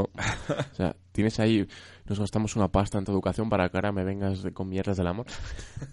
Entonces, claro, ¿qué es el amor? El amor es un impulso interno que nos empuja a hacer cosas que nunca haríamos, como cruzar el espacio. Mm, así lo quieren vender. ¿Qué te parece de ti esto del amor, Diego? Del amor dentro de Interestelar, más allá de agujeros de gusano. Cosa que igual el concepto de agujero negro y amor están bastante hilados. Me remito a Joy Division, Love, Love will tear us apart again. Hala. Te mete aquí. Bueno, Mr. Wonderful. Os he metido, os he metido por el agujero negro, ¿eh? Uy. Bueno, tú que la... la- ¿Ves? Que ha sido ese ruido ahora. También no pegaba ese ruido en ese momento. No nos Lo estaba, estaba colocando. Es donde vamos a recolocarnos. Pero tú que viste, Iván, ayer la película por primera vez, Ujú. cosa que me dijiste cuando di- decidimos hablar de Nolan y soltaste un... Yo he visto todas, cosa que es mentira, por cierto, menos, menos Interestelar que sude de ella. Sí, que pasé, con tus santos pasé un poco de cojones ella, sí, dijiste... sí. Pero te he "No explicado el interesa". porqué. Te he explicado el porqué. Pero es que no tiene mucho sentido. la, Diego, confundí, la confundí con Gravity. Claro, Eh, la confundía con Gravity de Cuarón, pero es que eso es distinto. Eso es eh, una comedia romántica, en el- hay gente flotando. Bueno, pero Que me bueno, confundí. El final de Gravity para mí es que no existe ya la humanidad. por No la he visto, no la he visto, no la Ah, he visto, pero- no la he visto. no la he visto. Ah, Ay, no la he visto, ya no, no oigo nada. Bueno, pues, pues está, está bien, para echarte un rato, pero gana, gana en digital. El caso es que... eh, Es que sí, ahí fallé, lo siento. no, no pasa Te nada. pido perdón. Yo y confundía, te doy la razón. yo confundía el truco final con el ilusionista sí. de Edward Norton, que además son casi coetáneas, ¿no? Bueno, sí, salió en prácticamente a la vez, pero no tiene nada que ver. Ya, ya, pero joder, hablan de magos y de ilusionismo y yo también las confundía. Además con actores top. Ya sé, me vas a hundir en el fango ahí. Bueno, pues cuéntame, qué es- cuéntanos a nuestra Cuéntanos. queridísima audiencia qué es lo que más te ha gustado de, de. Más que lo que te ha gustado, lo que más te ha chocado.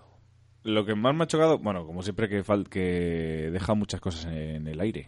Pero en sí, la historia, o sea, para ser tres horas de película, me parece que, Se pasa que rápido, ¿no? está tan bien hilado y tan bien contado todo que, que se te pasa volando. Probablemente lo que más me haya gustado es la teoría esa de, bueno, la teoría de las galaxias, eh, ¿cómo se llama esto? La esfera esta. Las, donde acaban el... El portal este que hace pasar a otra galaxia. Sí. Que explican todo. Eh, como es en dos dimensiones un círculo, pero como es en tres, pues es una esfera. El copón. El No sé. dibujito y el papel roto. Me gusta el tema lo- de la física y, y que hayan metido, pues, eh, tema de espacio, otras galaxias, otros universos. ¿Y el final te gusta o como a Diego? A mí me gusta. No hace falta matar a nadie más, sinceramente. Es que... ya, yo lo encuentro hasta necesario que al final llegue para que realmente comprendas la complejidad de- del tiempo y su relatividad, que, que vea como su padre es más joven que él. Y vuelvo a lo mismo de siempre. Te da pistas desde el principio de la película de te estoy mostrando el final, pero tú no lo sabes. Eso es clásico Nolan, sí. Joder, con lo del cuarto, lo del código binario. Es que eso es muy Lo- raro. Lo de o sea, Morse, ahí se la... uf, sí, se le fue un poco. a ver, No, o sea, por favor. A ver, ¿alguien puede después, después te explican bien, te lo, es lógico. Bueno, bien, entre comillas. Es que eso es muy raro. O sea, esa, esa parte de, de la película fue. O sea, es un salto al vacío de en Pero plan, ¿por qué? A ver, puede, puede modificar el espacio del tiempo. Mira, Bueno, esta, el tiempo esta es la parte en la que Joseph Cooper está hablando con su hija de las bibliotecas. Todo esto Es el cuarto de una niña. Cada momento es infinitamente complejo. Tienen acceso a un tiempo y a un espacio infinitos, pero no están delimitados por nada. No pueden encontrar un lugar concreto en el tiempo. No pueden comunicarse. Por eso estoy aquí. Voy a encontrar la forma de comunicarme con Murph, igual que he encontrado este momento. ¿Cómo, Cooper? El amor, Tars, el amor. Es lo que decía Brand. Mi vínculo con Murph es cuantificable. Es la clave. ¿Para qué estamos aquí? Para averiguar cómo decírselo.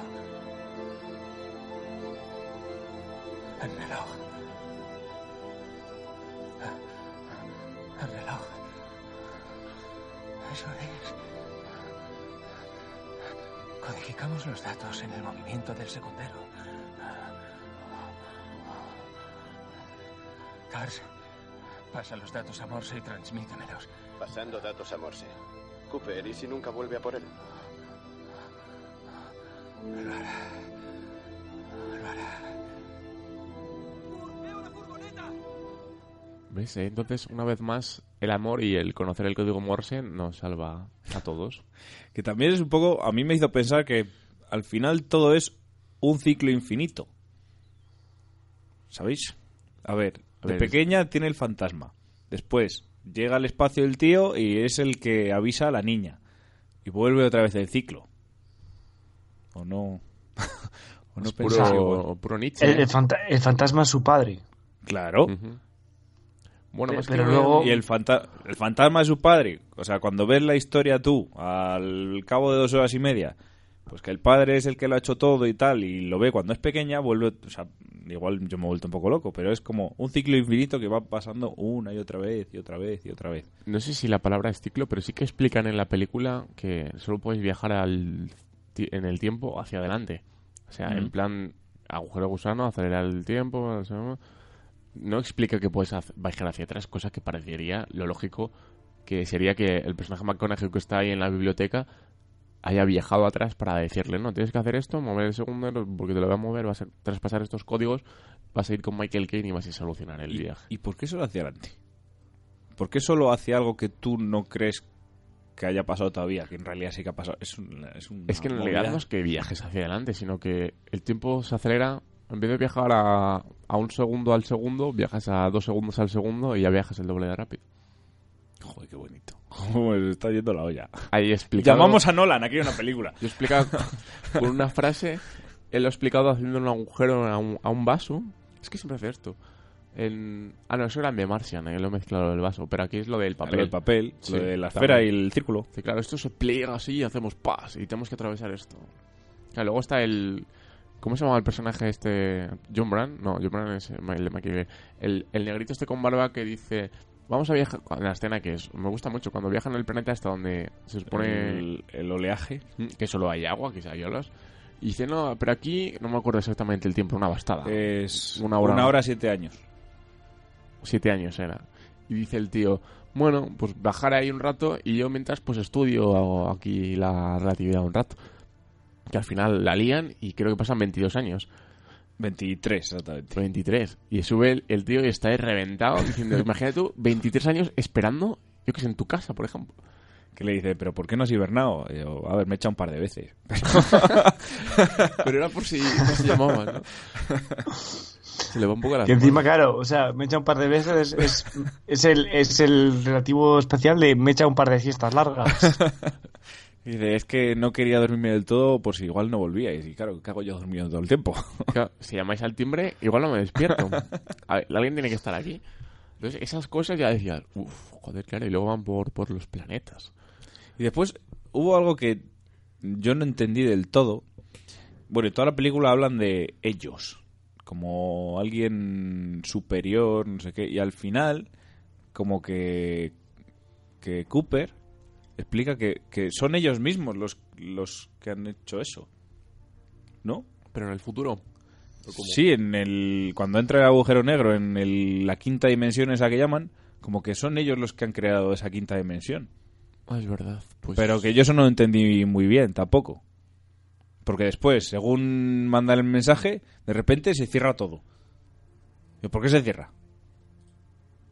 Es que ahí, yo, a eso no me quedó nada claro. Ahí, para mí, que cogió un poco, ¿eh? Y dijo, A ver, Interestelar, yo la he visto dos veces, una en el cine y otra en, en mi salón. Y. pff, a ver, es- es- tienes que verla con la mente despejada, ¿sabes? No la veas un día después de estudiar porque no te va a entrar. Es un día después de estudiar, ve una de Adam Sandler. Entonces, claro, te, te lleva por sitios que ni siquiera conocías. O sea, pensar en esto. Y, y- la cosa es que Interestelar que eh, costó 150, recaudó 600, si no recuerdo mal, millones de dólares, hablamos. La ha visto, sí, la ha visto Stephen Hopkins, pero también la ha visto el tipo mm, más bacala de Alpedrete, ¿sabes? Que, que la ha visto cualquier tío. Y, y realmente plantea tantas preguntas a todo el mundo o simplemente a nosotros porque nos gusta comernos la cabeza y a veces lo que no es la cabeza. Yo a- no sé. Voy a resumir esto en que muchos científicos felicitaron a Nolan el, el intentar haber acercado de una forma más o menos fiel conceptos complejos de la física. Sí, podemos quedarnos con eso y que en realidad es una bonita película de amor, aunque sea madre hija. O sea, padre hijo, padre hija. A ver, que al sí, final, bueno, claro, que lo hemos contado, al final de la película McConaughey se monta en una nave y va a atravesar el espacio a buscar a Anne Hathaway para decirle "Hey, que sigo vivo. Es verdad, porque se había quedado ahí en... En el Esperando. segundo- en el segundo planeta, ya sola. Que ahí es donde estaba el enamorado, en teoría, pero... Estaba muerto. Parece que está muerto, sí.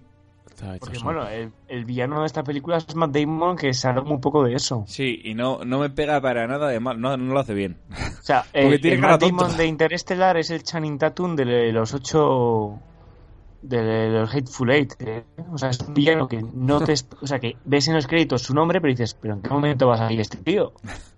Que, por cierto, Y salía de aparta. según le vi, no he visto The Martian, ¿vale? Pero O sea, yo, es tipo- yo pensé, no. igual el The Martian es una precuela o algo. Sí, Pero además porque- creo que tiene el mismo traje. Naranjita, sí. Sí, supongo que será el de la NASA de Estados Unidos. No sé. Yo es que pienso que The Martian realmente... Es como, esto es como La La Land, ¿vale? The Martian es el Mejor que comedia. habría pasado si todo hubiera ido bien, pero Interstellar es la vida real. Pero ¿Sabes? La vida real que es cruel y que cada- todos estamos destinados a morir solos y entonces no te vienen a rescatar y estás jodido esperando. De Martian no deja de ser una película de agricultura en la que un señor se queda en un trozo de tierra y a través de su caca cultiva zanahorias. Esa es la historia. Patatas. Sí, eso es lo más emocionante que pasa en The Martian. Joder, pues la ponían a top. Ya la veré, no me... Vale, vale. A ver, no, no te voy a decir más que estuvo estuvo en los Globos de Oro de Martian, eh, la categoría que competía era musical o comedia. Y Matt Damon ganó mejor actor a comedia musical, de hecho. Sí, de hecho este año dijo, bueno, yo este año voy a vacilando. presentar No, no, no, esto- esto fue así. la categoría de musical es por cojonudo. la buena comedia que fue el año pasado de Martian. Sí, O sea, presentó él el premio un chiste. y dijo, bueno, pues sí, me dieron... Pero, claro, ¿qué película era la- ese año la top, tío? No me acuerdo. Eh, Esto fue hace El dos año de años. Martian, ¿Dos años ya? Sí, yo creo que fue hace dos años. no, fue el año pasado. Yo vi de Martian aquí en cine, fue la gala del Ah, es verdad, del- fue en enero, justo hace un año. Pues no sé cuál fue la top del año pasado. Es que había una que era super top drama y de Martian no es que es muy buena, pues venga, la metemos en comedia, cosa que no van a hacer en los Oscar, por ejemplo. Porque Whiplash y demás fue hace dos años, ¿no? Sí, pero bueno, Whip- Whiplash, el boom Whiplash ha llegado ahora. Ya, con con la- la, La la. La. Entonces, bueno, ¿queréis decir algo más de, de Interstellar o, o nos metemos a Batman? Que tiene que explicar mejor las cosas en esta. Que tiene que haber secuela. Pues es que se meten unos líos y una vez más, el alivio cómico esta vez no es el extranjero, pero es el, El robot. el robot. Tars. Hay que afinar ese nivel de humor. Es bastante Que por cierto, eh, ya como, como final a esto, es verdad que lo que habéis dicho antes de que, bueno, lo ha dicho Alex, de que esto es como una trilogía de ciencia ficción, porque ahora como que vuelve, o sea, como que a ver películas, o sea, Dunkirk no se parece en nada a nada que haya hecho hasta ahora. No, es Bueno, bélica. espérate, que seguro que mete alguna mierda de la suya. A no de- ser, a no ser que Tesla esté creando soldados clones para que no mueran británicos, Espérate. no se parece en nada a ninguna peli. Espérate, que seguro que sale Hitler por ahí y dice... Ahora, ¿Habéis visto la peli de en la que H.G. Wells hace una máquina del tiempo y se el Jack el Destripador se la roba y viaja al Estados Unidos de los 80? No. Es maravilloso, tío. No. Es una idea de olla que flipas, pero está muy bien. Joder, ya te digo. Es un poco viejuna, pero no, tienes que verla. Seguro que te gusta, tú que eres un friki. Sí, sí. no me la vendas así. Hablamos de Batman, Diego. Por favor.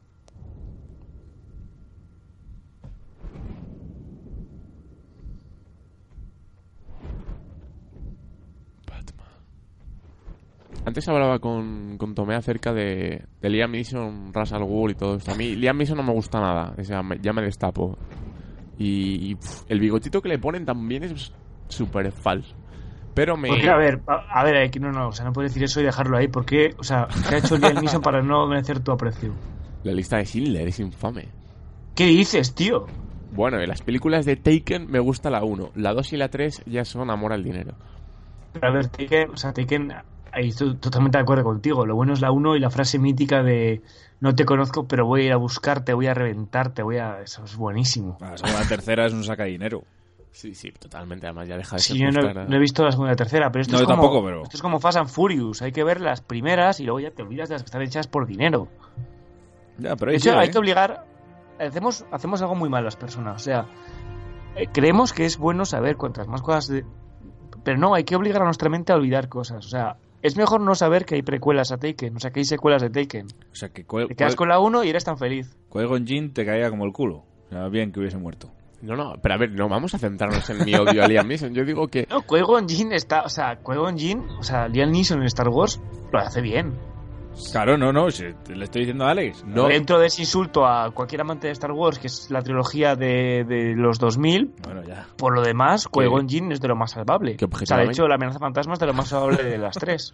Has abierto el cajón de mierda. yo, yo veo, estáis súper dañados. A ver, objetivamente no me parece un mal actor, simplemente que le veo una escena y no la aguanto. Me pasa, te puede pasar lo mismo con Jimmy Carrey y le pasa a mucha gente. Y Jimmy Bueno. Carrey tiene un cierto target de películas que lo hacen súper bien. A mí me pasa con Robin Williams en el mundo de la comedia. Yo no aguanto a Robin Williams. Yo no podía ver Flaver, eh, Patch Adams, eh, eh, esta de Insomnia de Christopher Nolan, que luego encima cuando se pone a hacer ya de intensito en vez de, de humor absurdo no hay quien la aguante. Son cosas... Yo, por cierto, Filias, Robin Williams joyas. siempre he tenido problemas para confundirle con Bill Murray. ¿En serio? Sí. Sí, se puede llevar a un poco. Que bueno, un día de hablamos pero- de la burbuja Bill Murray, porque Bill Murray es otro actor que tiene más hype que nada. Se lo habrá ganado de alguna manera. Yo hasta que no haga el bio, hasta que no confirme que va a hacer el biopic de Rainieri, no... no. Rainieri. A mí Bill Murray me parece un actor... uf, uf, uf, uf, uf, uf. Y ya si le juntas con Jim Jarmus, aun siendo un gran fan de... Bueno, a veces de Jim Jarmus. Bueno, pero vamos a hablar del Batman de Nolan, venga. Eh, lo que quería decir de Batman Begins... Bueno, vais... Vamos a hacer una cosa que es súper suez, que es ordenarlas. Para mí la mejor Sí, es... Porque a Diego esto le parece fatal. Para mí la mejor es la 3, luego la 1 y luego la 2. ¡Hola! La mejor la 3, luego la 1 y luego la 2. Dos, Bueno, hasta luego, chicos. dos, un dos, tres, dos uno. años con vosotros en Iniciativa Caos, pero tras este insulto no... Mira, he visto, Dos, tres, uno. he visto El Caballero Oscuro, la vi ayer otra vez, pues no sé, cuatro o cinco veces. Y es una película muy Ah, tramposa. Ayer la he visto cuatro o cinco No, veces. no, ayer la vi Ya, por ya, última vez. Es una película, obviamente tiene seguramente una de las mejores interpretaciones que se han visto en el cine. Pero es que esa es la película. No, no, pero claro, es que no es únicamente la película, que es Heath Ledger haciendo de Joker, que es un papel que es algo, bueno, que voy a decir que nos haya dicho ya, del Joker de Heath Ledger. Pero luego la película en sí eh, es muy inconexa, tiene escenas que son muy recordables desde el principio. eh, el atraco del banco, cuando empiezan a matar a los atracadores, el Joker. La escena en la que van a matar al alcalde cuando se mete, hace pasar por policía. Pero, por ejemplo, la última media hora del Caballero Oscuro es infame, no me gusta nada. Cuando empiezan a los barcos de tienes que pulsar un botón porque si no va a morir el barco de los buenos o el de los malos. Y al igual que luego el de los monigotes de Batman cuando están en este edificio en construcción, a mí la última media hora yo desconecto. Pero eh, la primera hora y media es, vamos, pues buenísima. Las persecuciones, el momento en el, el Joker. Quieres ver al Joker todo el rato. Entonces tiene escenas que son muy destacables, pero que si las empiezas a, a fragmentar no tiene sentido alguno para la trama, porque empiezan a meter personajes. En la primera película nos tenemos claro que está el, el villano, por así, de, de la Tierra, como es Falcone, y luego está el, el, el personaje Cillian Murphy, el Dr. Crane, que es un, sí, el espantapájaros, un poco experimentando y todo esto. Pero es que luego la tercera película eh, me parece la trama de, del contable del humo me parece muy superflua. El, estas reuniones con todos los villanos, que está el italiano, está el ruso, está el, el otro desde Skype en una tele de estas de fondo ancho. Yo desconecto muchas veces de esa película, aunque tiene escenas de acción, sobre todo muy bien rodadas, muy bien conseguidas. La erupción del Batmóvil, las persecuciones por el túnel. Me parece que tiene una película que es una casi una película de Ronald Emmerich de trailers, ¿sabes? De que coges, tres pildoritas y es maravillosa. Y sobre todo el Joker, vamos, el Joker no tiene nada que ver. Aparte de que no aguanto a Harvey Dent, lo tengo de dos caras. A ver, yo tampoco lo aguanto, pero es salvable. ¿Sabes? O sea, si le quita de la peli, vale. Ah, Igual que, gana. que sabéis quién iba a ser Harvey Dent y rechazó el papel. A ver. Matt Damon.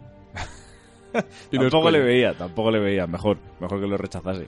Bueno, Diego, habla tú de así por encima de la trilogía. ¿Cuál es la mejor para ti? Supongo que El Caballero Oscuro, ¿no? La leyenda renace. Sí, sí, para mí el Caballero Oscuro. Sí. La segunda. ¿Y qué opinas de la La tercera? Porque la gente es que para mí, mucho. o sea, la primera y la tercera realmente me parecen muy buenas al mismo nivel. O sea, no, No, soy no, capaz no, de decir no, cuál me gustó más. No, no, no, diría no. que la tercera, a ver, diría que la tercera porque Bane, mm, soy muy fan de Bane y Tom Hardy. Pero entonces, Aunque le han dado muchos palos a la tercera, yo creo que, que sí, que para mí son 2, 3, 1. entonces no valoráis el conjunto. Valoráis. No, no, no. O sea, para, no, no, o sea, tampoco es así. Para mí las tres son... Pues que cada una está mm, basada en un cómic distinto. Mm, No me O parece sea- que tenga. No, es- no es- tiene una historia muy seguida, aunque. Bueno, claro, también de- nos met- metieron el. A mí me gustaba mucho el personaje de Katy Holmes en la primera, en Bad Begins.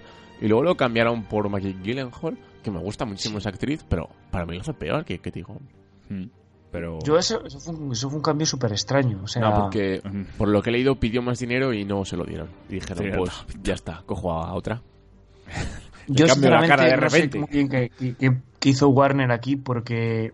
O sea, es que se puso un listón tan alto o puso la- las películas de superhéroes a un, a un nivel que nunca antes había visto y ahora cuando ha intentado relanzar el... Bueno, cuando ha querido hacer Man of Steel, la de la película nueva de, Bat- de Batman, Batman contra Superman, Suicide Squad, es, pff, o sea... Nada llega al Es que hay tantísima, hay tan poca, tan poca diferencia temporal entre el Batman de Nolan y esta nueva época de DC Warner que chirría, chirría mucho. O sea, es un cambio que chirría. Te- Tengo una pequeña duda. Em, a ver, sacó Batman Begins, como también salió a la vez, creo, Superman Returns. Eh, ¿Estaba previsto, o Nolan tenía previsto hacer las dos siguientes de Batman? Sí, o a partir de la- del éxito que tuvo Ma- Batman Begins, dijo, pues voy a rodar otras dos. Él firma las tres. Ah, vale. Él hace trilogía y lo tiene intención desde el principio y además tiene... Hombre, es que desde el momento en el que se llama Batman Begins, yo espero que haga más, ¿no? Sí, No, bueno, joder, Batman, Batman Begins, imagínate que cancelan y que luego cambien el subtítulo An, An Ends. Hombre, pero vamos a ver, son los inicios de Batman, cómo empezó todo, pero no tenía por qué hacer dos más. No recuerdo cómo acaba la primera, pero... La no primera es- acaba con la mansión Wayne destruida tras el ataque de Ra's al Ghul, con Batman habiendo salvado Gotham del gas del espantapájaros, Ga- Go- Batman salvando a un niño rubito que luego se convertiría en Geoffrey Lannister. Acaba así, mira, escucha. ¿Y ahora qué sargento? Ahora soy teniente. Nos has ayudado muchísimo. Un solo policía corrupto, esperanza en las calles. Pero los narros, irrecuperable. Y aún no hemos cogido a Crane ni a muchos de los pacientes de Arkham que soltó. Lo haremos. Podemos recuperar Gotham. ¿Y qué me dices de la escalada? ¿Qué escalada? Si nosotros empezamos a llevar semiautomáticas, ellos compran automáticas. Si empezamos a llevar Kevlar, ellos compran balas que lo atraviesan. ¿Y qué? Que tú llevas una máscara y saltas de azotea en azotea. ¿Qué me dices de este tío? Atraco a mano armada, doble homicidio. Ah, le gusta la puesta en escena, como a ti. Deja siempre la misma carta. Y ahí es cuando enseñan la carta del Joker. Está, verdad. está presentando la segunda película. No me es- acordaba, sí. En realidad, todas las películas de Batman acaban igual, acaban con sacada de chorra de Hans Zimmer, con. Luego la tercera ya es lo, lo máximo. La tercera no hay diálogo en el final, solo es imagen. Y, y claro, al final presenta el, el, el Joker, presenta la segunda. A mí la primera me- gusta mucho, aunque hay gente que dice que tiene problemas de ritmo, que es un poco lenta, pero mm, yo creo que no. A mí en las películas de superhéroes, la casi lo que más me interesa siempre los, los orígenes, de cómo empiezan. A mí me gustó mucho también esa. Por eso luego, luego o sea, antes decía el, lo de que el Caballero Oscuro, que tiene seguramente las mejores interpretaciones y sin duda tiene la mejor música de las tres, es un poco un poco autoconsciente porque yo creo que ya Christian, o sea, Nolan supo que la primera lo había petado y la segunda dijo, sí, pues os vais a cagar ahora, ya fue súper consciente de sí mismo y dijo, pues voy a, ir un paso más allá. Y, directamente, pues eso, pone a, hasta. Yo creo que el, el Joker es el de los mejores villanos que hay dentro del mundo de los superhéroes y crea un mundo donde sí, se la saca, pero yo creo que es muchísimo más intencionado que en la primera. Y luego en la tercera, eh, me parece también que es una. El, el villano también le han criticado muy. Por ejemplo, la escena, la primera escena del avión a mí me parece brillante. A mí también. A ver, Bane me parece uno de los mejores villanos que ha sacado en películas de superhéroes. A mí Bane me encanta, no llega al nivel del Joker, pero por a mí, ejemplo. a mí el, nivel de caos que convierte, en el que convierte en Gotham en la tercera me encanta. Imaginaos que el casting no hubiese sido justo Heath Ledger. Que hubiese sido... hombre, no voy a poner ya Leto, pero otro. No, ya les- Es que yo Aquí- creo que... venga, vamos, a, vamos a hacer una cosa muy jodida. Si hubiesen cagado en ese casting... Otro actor que hubiera podido equiparar el nivel que puso Heath Ledger al, Joker. Joder, yo lo tengo y además está ¿Quién? ahora, ahora está de Joker. El que hace Joker ahora en Gotham me parece... Ah, pero no es conocido, fascinante. no es. Pero no es el mismo. es- O sea, te quiero decir, Claro. en el momento en el que se rueda, en el que se rueda Batman, Batman de Caballero Oscuro, ¿qué otro actor? Porque Heath Ledger, vale, era un buen actor, pero era joven, era, tenía mucha proyección por delante, y yo creo que nadie se esperaba que fuera a petarlo a ese nivel. O sea, todo el mundo creía que iba a hacerlo bien, pero ¿de verdad alguien podía pensar que iba a petarlo a ese nivel? No, claro que no. Pero si él era un, un actor de comedias adolescentes. Yo he visto, visto la evolución que ha Bueno. tenido otro actor que es casi contemporáneo a Heath Ledger y que de hecho compartía una película muy mítica con él, que es Broadway Mountain, Sabía ya que habría dicho Jake Gyllenhaal. Sabía que iba a decir Jane Gyllenhaal, tío. Keanu Reeves. Es verdad, en Brokeback Mountain ya estaba Heath Ledger, sí. Se, se paga, se paga 50 céntimos que Alex diga Nicolas Cage. Oh, Dios. A mí me encanta Nico- Nicolas Cage sale en uno de Batman, ¿no? Hombre, estoy inventando. Eh, No, no, no, no, no llegó, no llegó a eso. Ha salido hasta Jim no. Carrey. Es que me parece Sí. vergonzoso que no salga Nicolas Cage. No, pero- Nicolas Cage lo que hizo fue una, un- una cosa muy extraña llamada Ghost Rider. No, ya, de eso me acuerdo, pero. Eh, sí que sale en Batman. Es que estoy. Ah, no, no, no, no. No. Es que fue una leyenda urbana que salió que iba a ser un Batman porque salía disfrazado. Sí, sí, vale, nada, no he dicho nada. Sale... ¿Cómo se llama el de Men in Black también? No, dos no, de hecho ya sé, ya sé lo que dices tú. Había un guion de Tim Burton, creo, de Nicolas Cage como Superman. El de Tim Burton era eh, Michael Keaton. Sí, de 1990. Ma- eh, Superman iba a ser Nicolas Cage. que Es un guion maldito, os lo juro, eso existe. Que de hecho se va a hacer un, creo que se iba a hacer un, un documental sobre la fallida película de Tim Burton sobre, sobre Superman protagonizada por Nicolas Cage. Que de hecho hay fotos de Nicolas Cage con el disfraz de Superman. Dios, hubiera sido maravilloso. Y de ¿eh? hecho, ya hablamos en el programa de Luke Cage. Aquello el hijo de. Nicolas Cage se llama Cal El en honor a Superman. Es Cal El Cage. Joder. Hola, le fue hola, mucho lo de los hola. nombres Estoy viendo la foto que estoy viendo yo, ¿verdad? Claro, luego hizo Michael Keaton. A ver, Christian Bale lo hace bien, pero tampoco parece que sea un Batman ideal. El, para mí el mejor Batman, al menos en pose, era George Clooney. Lo que pasa es que, claro, eh, la- el Batman de George Clooney fue es el de Shoemaker, ¿no? El Batman- ¿Él? Eh, Batman de George Clooney, el director era. Sí, George- so- pues creo que sí. Sí, el de Tengo delante de mí justo ahora una foto de, de ese. De ese Que salía con, con Robin. Que po- Robin. podríamos analizar las películas anteriores, o sea, las películas de Batman anteriores a las de Nolan, porque hay cada truñaco, Pero la es de que eso Tim nos da para un caos. Para un caos. O Pues- sea, eso nos da para un caos. Pues que no vale, porque...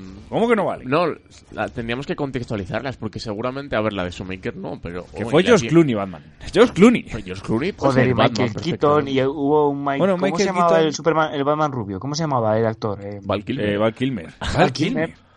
Claro, Val Kilmer fue el de Joel Schumacher. Yo creo que. No, no, que- está eh, Batman y Robin, dirigida por Shoemaker en el 97 con Josh Clooney, en el que Schwarzenegger el hombre de hielo este malo, que sale también... Joder. No, eh, no, no, eso. sale, sale Robin, y hay otra de, de Shoemaker que sí que sale Val Kilmer. Que, O sea, que, van, que Schumacher dirigió dos Batman diferentes. Hubo Sí, claro, eh, Batman Forever, que es la del 95, que es anterior. En esa salía Val Kilmer con, con Nicole Kidman. Que Nicole Kidman hacía de... ¿De qué hacía? Hacía de algo, ¿no? Pues ¿De no. Catwoman? Igual hacía de Catwoman, sí, porque estoy viendo el cartel y es la que sale el, el Jim Carrey estrónico, está haciendo del, del dos caras. Ah, entonces no era. No, no era Catwoman, creo. Porque salía dos caras. o sea, perdón. Sí, dos caras y. También. Enigma. Tenéis que ver el, el Joker del Batman Forever, o sea, ponerlo en Google. O sea, comparado con el Joker de Heath Ledger, claro, también ese es un... Por eso digo que no, no vale, porque hay que contextualizar las películas. Porque no existía eh, Nolan, entonces decíamos, bueno, pues ponemos a Maker que es un vende palomitas y seguro que lo peta. Pero Que no es el Joker, tú, que es Enigma. Ah, Tío. Jim Carrey era Enigma, claro. Claro. Batman Forever, ¿no? Estamos diciendo. Sí. Sí. Que sale, salía Robin ya. Esa es otra virtud de, de cómo Que, Nolan claro. interioriza a Robin, cosa que no le pone un disfraz ni le hace muy niño. O sea, al final Robin es un policía más que bueno, no se llama Robin. o sea, vamos, es como una metáfora. Y, y yo creo que es- lo hace muy bien Christopher Nolan. Lo más cojonudo es que en Batman Forever meten a Robin y en Batman y Robin, el título tal cual, meten a Batgirl ya. O sea, van metiendo ahí, venga. Por eso te digo, que es que lo que ha hecho Christopher Nolan al final ha sido jugarnos la vida. Es como cuando... No, cuando- ha, ha sido darnos un Batman decente. Vamos, decente, bueno, bueno. Sí, pero es el equivalente a, a conocer a la chica de tus sueños y que te rompa el corazón y que las de después no te valga ninguna. O las de Sí, an- yo estoy bastante o las de antes. punto de vista de Alex. Sí, de verdad. Haber visto así es un poco triste, pero es que es así. No, a ver, también en la última que han hecho de Batman contra Superman, eh, no es que sea Batman malo, es que la película en sí es un truñaco del tamaño de. A ver, de eh, hay que entenderla. Todas las películas, todas las películas de superhéroes van sobre sa- salvar a ciudades tal. Batman contra Superman va, va de querer mucho a tu madre. Joder, tengo que volver a verla porque... El, el te- chiste es original de Berto Romero, por cierto. Gracias, Berto. Te dije que me vi la versión extendida de tres horas, pero... O sea, se me hizo... Pero sí, ahora cuenta cuántas veces te la viste. Ah, me la vi en tres veces, me parece, pero porque... Vale, o sea, Pero hay películas... Yo la primera me dormí también. Realmente. Joder, las de Batman duran que una media de dos horas y media, las de Christopher Nolan. Y es que no desconectas en ningún momento. Pero porque es otra historia. Ahora, por ejemplo, con las películas de DC la están cagando en todas. Fijaos en Escuadrón Suicida. Ya, sí. Bueno, que el otro día van a hacer. eh, bueno, vas a- van a basarse en el cómic de. En un cómic que es de, de tres villanas que son. eh, Harley Quinn, Hiedra Venenosa, Catwoman puede ser. Ah, es verdad, lo he leído. Pero que ese además la han hecho, han hecho esa película solo porque porque Pues por Margot. Robbie lo ha petado como Sí. Harley Quinn. Van a liarla muy parda. Es que es, o sea, O sea, No sé, Marvel, yo Marvel no se va a llevar todo de calle. no entiendo el, la, o sea, no entiendo a Warner y DC. O sea, no entiendo. Eh, no entiendo por qué decidieron apostar por películas de superhéroes en la línea de Nolan y luego han decidido apostar por películas de héroes en la línea de hay que sacar pasta y no hay que dejar a Marvel que nos saque. O sea, no, tío. Si no tienes un buen concepto de película como lo tenía Nolan, joder, no te gastes pasta o no, o no gastes una marca, una franquicia líder en hacer mierda. Porque es que luego resultar estas franquicias es muy jodido. O sea, sinceramente, se vio con Batman Returns. ¿Cuánto daba la gente porque una nueva trilogía de Batman pudiera estar bien después de lo que derivó en los 90? Claro, eso sí que se arriesgó ahí Nolan, porque dijo, joder, han destrozado a Batman, pero además un director que ya tenía nombre y que había hecho auténticos peliculones y era muy reconocido, crítica y público. Y dijo, no, no, yo voy a hacer una trilogía de Batman y, joder, que si la resucitó, dicho, ha puesto el listón tan alto que nadie había llegado ni a rozarlo. Ni creo que Y luego mucho muchas cosas de, sobre Batman. Yo, vamos, me quedo, me quedo mil veces antes con la serie de Gotham, que no busca, o sea, al contrario que las películas de, de DC, la serie de Gotham me parece que en ningún momento busca, eh, o sea, simplemente se, la serie de Gotham es como ver la fantasía y el mundo de los cómics que, que había en las películas de los 90. Es como ver eso, o sea, no te venden que es algo más, te venden que es eso, y entonces lo disfrutas porque sabes que no. Pero es que las nuevas de Batman te venden que son como la herencia de Nolan, como súper realistas, súper bien hechas, tal, y son una puta mierda. Y lo siento por los fans de DC, porque aquí, bueno, hay muchos fans de DC. O sea, yo la decepción que he tenido pagando entrada por Suicide Squad y por Batman contra Superman es excepción máxima. Sí, y yo creo que según saque más películas, más aún. Pero es que es lo que dices tú. Marvel se ha creado su propio universo, enlaza todas las películas y hace buenas películas. Para todos los públicos, también hay que decirlo, que eso deberían cambiarlo. Pero Pero Deadpool, por ejemplo, es inaguantable. ¿Qué dices? ¿Te gustó Deadpool? Sí. Vale. Igual es porque me gusta mucho el personaje, pero... Vale, vale. No, pero Logan, por ejemplo, yo creo que va a haber también... O sea, no debe ser para todos los públicos, ¿no? Que va a salir ahora el 3 de marzo. No, no lo sé, no creo. Pero bueno, eh, mira... Pero que DC debería hacer eso, replantearse todo un poco y si no saca una película en 3-4 años, pues no pasa nada. ¿Cuál es vuestra escena favorita de, de toda la trilogía? Buah, esta es buena pregunta. Mira, vamos a poner eh, para mí la mejor frase y la más famosa que tiene Alfred dentro de la trilogía de Batman y luego decimos cuál es la más famosa. Por- o sea, la mejor escena para nosotros porque yo dudo entre dos. Viniendo a por mí no recuperarán su dinero. Sabía que la mafia no se rendiría, pero esto es diferente. Se han pasado de la raya. Usted se pasó de la raya primero, señor. Los asfixió, los vapuleó hasta desesperarlos. Y al desesperarse, recurrieron a un hombre al que no entendían del todo. Los criminales no son complicados, Alfred. Solo tenemos que averiguar qué es lo que quiere. Con el debido respeto, señor Wayne, a lo mejor es un hombre al que usted tampoco entiende del todo. Hace muchos años viví en Birmania. Mis amigos y yo trabajábamos para el gobierno que quería comprar la lealtad de los líderes tribales, sobornándoles con piedras preciosas. Pero sus caravanas estaban siendo asaltadas por un bandido en un bosque al norte de Rangún. Así que fuimos en busca de las piedras. Pero pasaron seis meses y no encontramos a nadie que estuviera negociando con él. Un día vi a un niño jugando con un rubí del tamaño de una mandarina. El bandido las estaba tirando. ¿Y para qué las robaba? Oh, pues porque sí, porque hay personas que no buscan algo lógico, como por ejemplo el dinero. No se les puede comprar, ni amedrentar, ni se puede razonar o negociar con ellas. Algunas personas solo quieren ver arder el mundo. ¿Ya has pensado una, Diego? Mm, me gusta mucho. Claro, es que si digo que. Si, si pienso en la tercera película, va a parecer que no me gusta la segunda. De la segunda me gusta mucho, la verdad, la- el hospital ardiendo Sí, esa es mi segunda favorita. y la, la improvisación de Heldberger con el mando de que no funcionaba y. Oh, porque sí. esa escena fue improvisada. Oh, sí. Te ríes tú también de improvisar con una escena que tiene que costar no sé cuántos millones de dólares hacer volar un puto hospital.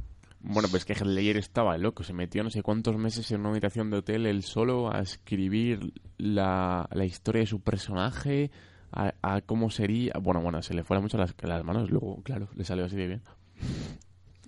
Luego, luego le salió así de bien también lo de vivir. Hola, venga, venga. No, o sea, hay muchas teorías de que, de que si murió fue por, por la excesiva paliza que se metió para esta peli. Qué nombre. Sí, bueno. Fue por Brokeback Mountain. Y además salió más de 7 minutos de metraje, ¿no? Como Jared Leto. Sí, eso. Qué cabrón.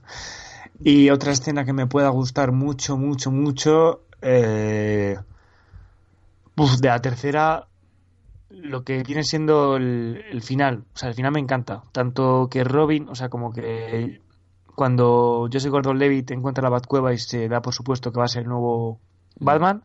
Ah, y cuando se revela que es apellida Robin, que eso también es un detalle muy simpático. Y cuando descubrimos que Batman ha decidido renunciar a la vida de superhéroe y se ha ido con Catwoman a vivir el amor. El amor. El amor. Sí, es verdad, eso es muy bonita. Mi Hombre, me- favorita es esta. Y es intencionada porque... ¿Ibas a decir esa? Sí. Aunque en realidad es la más, joder, la más efectista de todos, la más que te llama atención porque es en la que... En la escena en la que Bane revienta un estadio de fútbol. Todos fuera. ¡Todos fuera! ¡Vamos!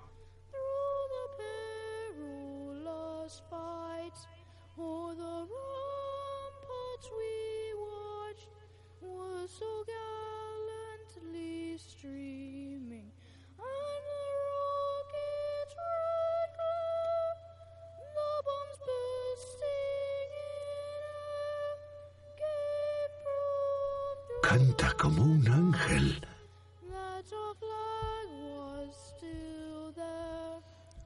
Y parece simple en su concepción, ¿no? Pero pues un niñito cantando, toda la policía por ahí en los sótanos, bueno, en los túneles de Gotham, y, y llega Bane, un villano que tiene aún mayor logística que el Joker, y, y la lía.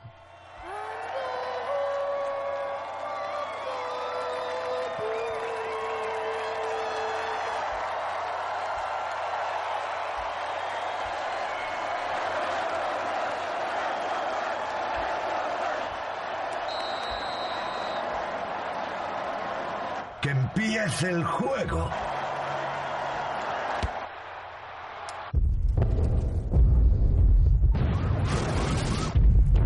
Ya que es cuando la va reventando. Patapum, Y está muy ligada porque vemos como el jugador sigue corriendo con el balón mientras el campo se va destrozando. Bueno, ya que te la he quitado, dime otra, Tome. A ver, otra. A ver, me gusta mucho lo que dijiste tú antes, los inicios de Batman, el entrenamiento Neeson. con Ras al Ghul. Que sí, Liam Neeson me gusta. Sí, la verdad es que es bastante interesante. Y la salida de de la cárcel esta de la tercera Ah. película. Mm, Me Cuando van gusta trepando y Sí, sí, la verdad que está bien. A ver, la Que tercera... me, sa- me sabía el grito que le hacían, pero no me acuerdo. güey. Que por cierto, cuando yo hablo de la escena del hospital, incluyo también la conversación que tienen dos caras y el Joker. O sea, lo de soy un agente del caos, eso es brutal. Pues salió Nolan diciendo cómo era. En mi primera película quería reflejar el dolor, en la segunda el caos y en la tercera el miedo. Joder. Y es que la tercera, mm, las críticas van por su final. Su final cuando Bane domina la ciudad y, y- y ha creado esta especie de, de dictadura del terror, donde, donde con sus discursos de trampianos. Y parece que está como acelerado el final, pero a mí me, me encanta. Y luego eh, el momento en el que Batman, bueno, al final es como un héroe, ¿no? Aunque realmente lleva un poco la, la estirpe de antihéroe durante toda la película, como queriendo delegar en otras figuras, como por ejemplo la de Harvey Dent en la segunda película, que luego en la tercera eh, su imagen ya es vapuleada, con realidad no era ni la mitad de bueno que, que se decía. Y, y siempre intenta eso, delegar en una imagen más como creer en la ley, aunque él trabaje al margen de la ley, y, y ese final en el que al final se sacrifica por, por Gotham. Sí, por irse con Catwoman. No, también, ¿no? Pero no lo hemos dicho, pero vale, sí, Bane es el villano y tal, pero hay dos villanos por detrás, que es la hija de Ras al Ghul y, y el propio Ras al Ghul. Sí. Liam Neeson, ¿eh? que está hasta en la sopa. Que, por cierto, la escena en la que Marion Cotillard está cutre, que durante meses hubo una página web llamada Die Like Marion Cotillard en la que la gente imitaba la muerte. ¿Cómo moría? Te- hablaban y de repente hacía con la cabeza para un lado. Tal cual, o sea, era una de las muertes más ridículas del cine. Incluida la aquella pelea turca donde está un tío removiéndose en su, en su cama. Pero me vas a hablar un poco de, de Hans Zimmer. Esto de que está de fondo es eh, de la tercera, obviamente, cuando ya se le fue a las manos con los tambores. Entonces, que estamos, vemos como Bane empieza a, someter Gotham y, y bueno, eh, lo que hace Hans Zimmer, bueno, en colaboración con James Newton Howard, eh, es increíble, ¿no? Eh, seguramente sus temas más reconocibles es que no es que sea un compositor, por ejemplo, como era John Williams, famoso por Star Wars o por eh, Indiana Jones, que son temas muy tar- tatareables. Aquí esto un poco más de atmósfera, pero lo, lo consigue muy bien, ¿no? Porque nos creamos muy bien, muy bien Gotham, así la oscura y, y, y lúgubre como nos lo quiere pintar Nolan. Y, y la música es sin duda un personaje más, sobre todo la segunda yo creo que tiene sus mejores temas y, y la tercera igual se le fue un poco aquí el, el, el ostinato con la percusión, pero, pero está, está muy bien.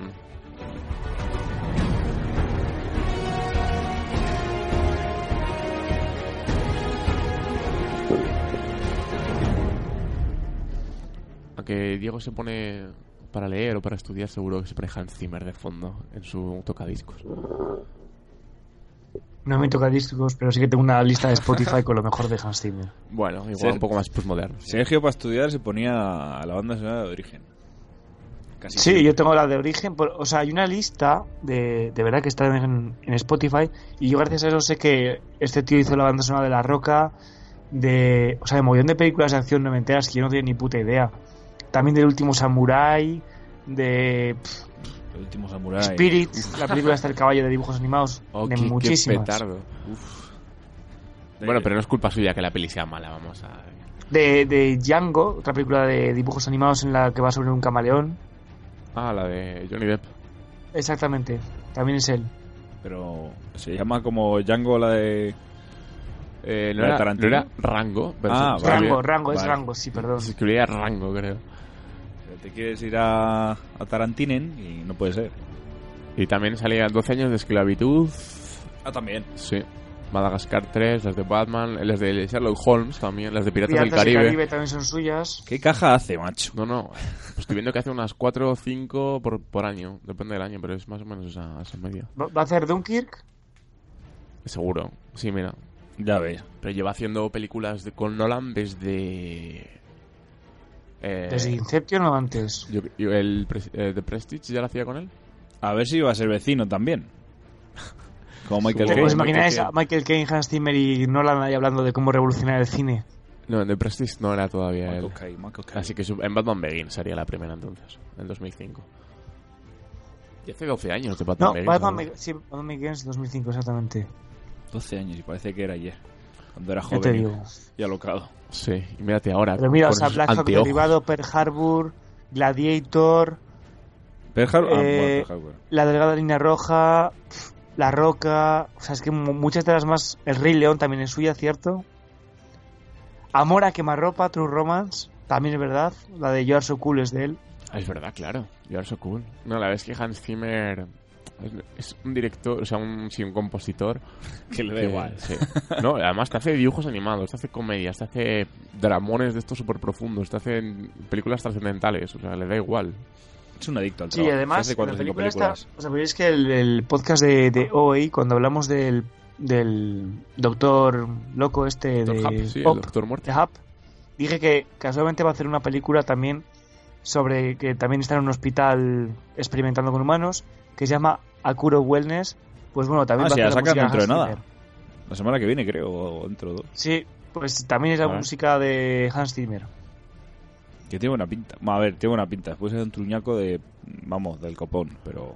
La cura del Pues bienestar. para mí es un Sí. remake de Shutter Island. A la... Lo- bueno, o sea, sí. Puede tirarse un Ah. aire, sí. Bueno, no sé. Habrá que verla. Habrá Bien. que verla. Alpe Suite, pues suena bastante. Sí, el argumento es muy parecido. ¿eh? Puede ser. ¿Algo más que añadir sobre esta, Sobre el esta. Nolan, Zimmer, Nicolas Cage, sobre Manos de Topo? Estáis a tiempo. Sobre Manos de Topo. Ojalá Manos de Topo llegue a hacer la No mitad de la carrera que de Hans Zimmer, ¿sabes? ¿Te imaginas? La claro, por eso es importante la elección de la banda sonora, porque si, si hubiéramos cogido el último disco banda- de Manos de Topo para ambientar el Batman Rise, pues Estoy seguro que Manos de Topo utiliza alguna canción en alguna película. Seguro, en alguna de estas mierdas de Natalia Dolera o algo así. Sí, claro. A ver, yo no estoy diciendo en buenas películas, yo estoy diciendo en alguna Ah, película. vale, vale, vale. Es como si hacemos un corto y lo metemos nosotros. Pues. Bueno, para cerrar Nolan, bueno, ver, sí que estamos de acuerdo en que Nolan seguramente sea el mejor director actualmente. Eh, no, no es un, un Spielberg, tiene otro rollo, pero yo creo que si conectas con él y, y nos gusta conectar con él, porque seguramente cuando ves una película de Christopher Nolan te sientes más listo de lo que es. ¿De lo que es él? o de lo No, que te, tú? lo crees tú, sobre todo cuando Ah, lo vale. entiendes, o cuando lo pillas, o cuando te, te inventas una teoría que dices, esto no lo ha inventado nadie, esta va a ser mi teoría. Y lo voy a poner en el foro coches. Y hay gente en Taringa. Y hay gente que quiere, quiere ver, ansía ver una película mala de Christopher Nolan, pero en serio, no pasa nada, ya la ha hecho. Disfrutemos de, de este gran director. ¿Algo para cerrar, Diego? Sí, que si la gente quiere que hagamos un podcast sobre todas las películas de Batman anterior, que lo digan.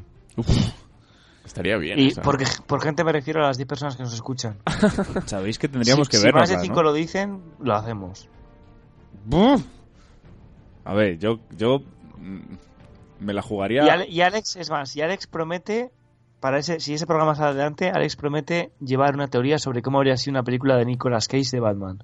Buah. Yo me la jugaría a que solo opinase una persona. Y ya hacerlo. Ah, ah. Pues si al final hacemos lo que nos sale en esto. Eso es verdad.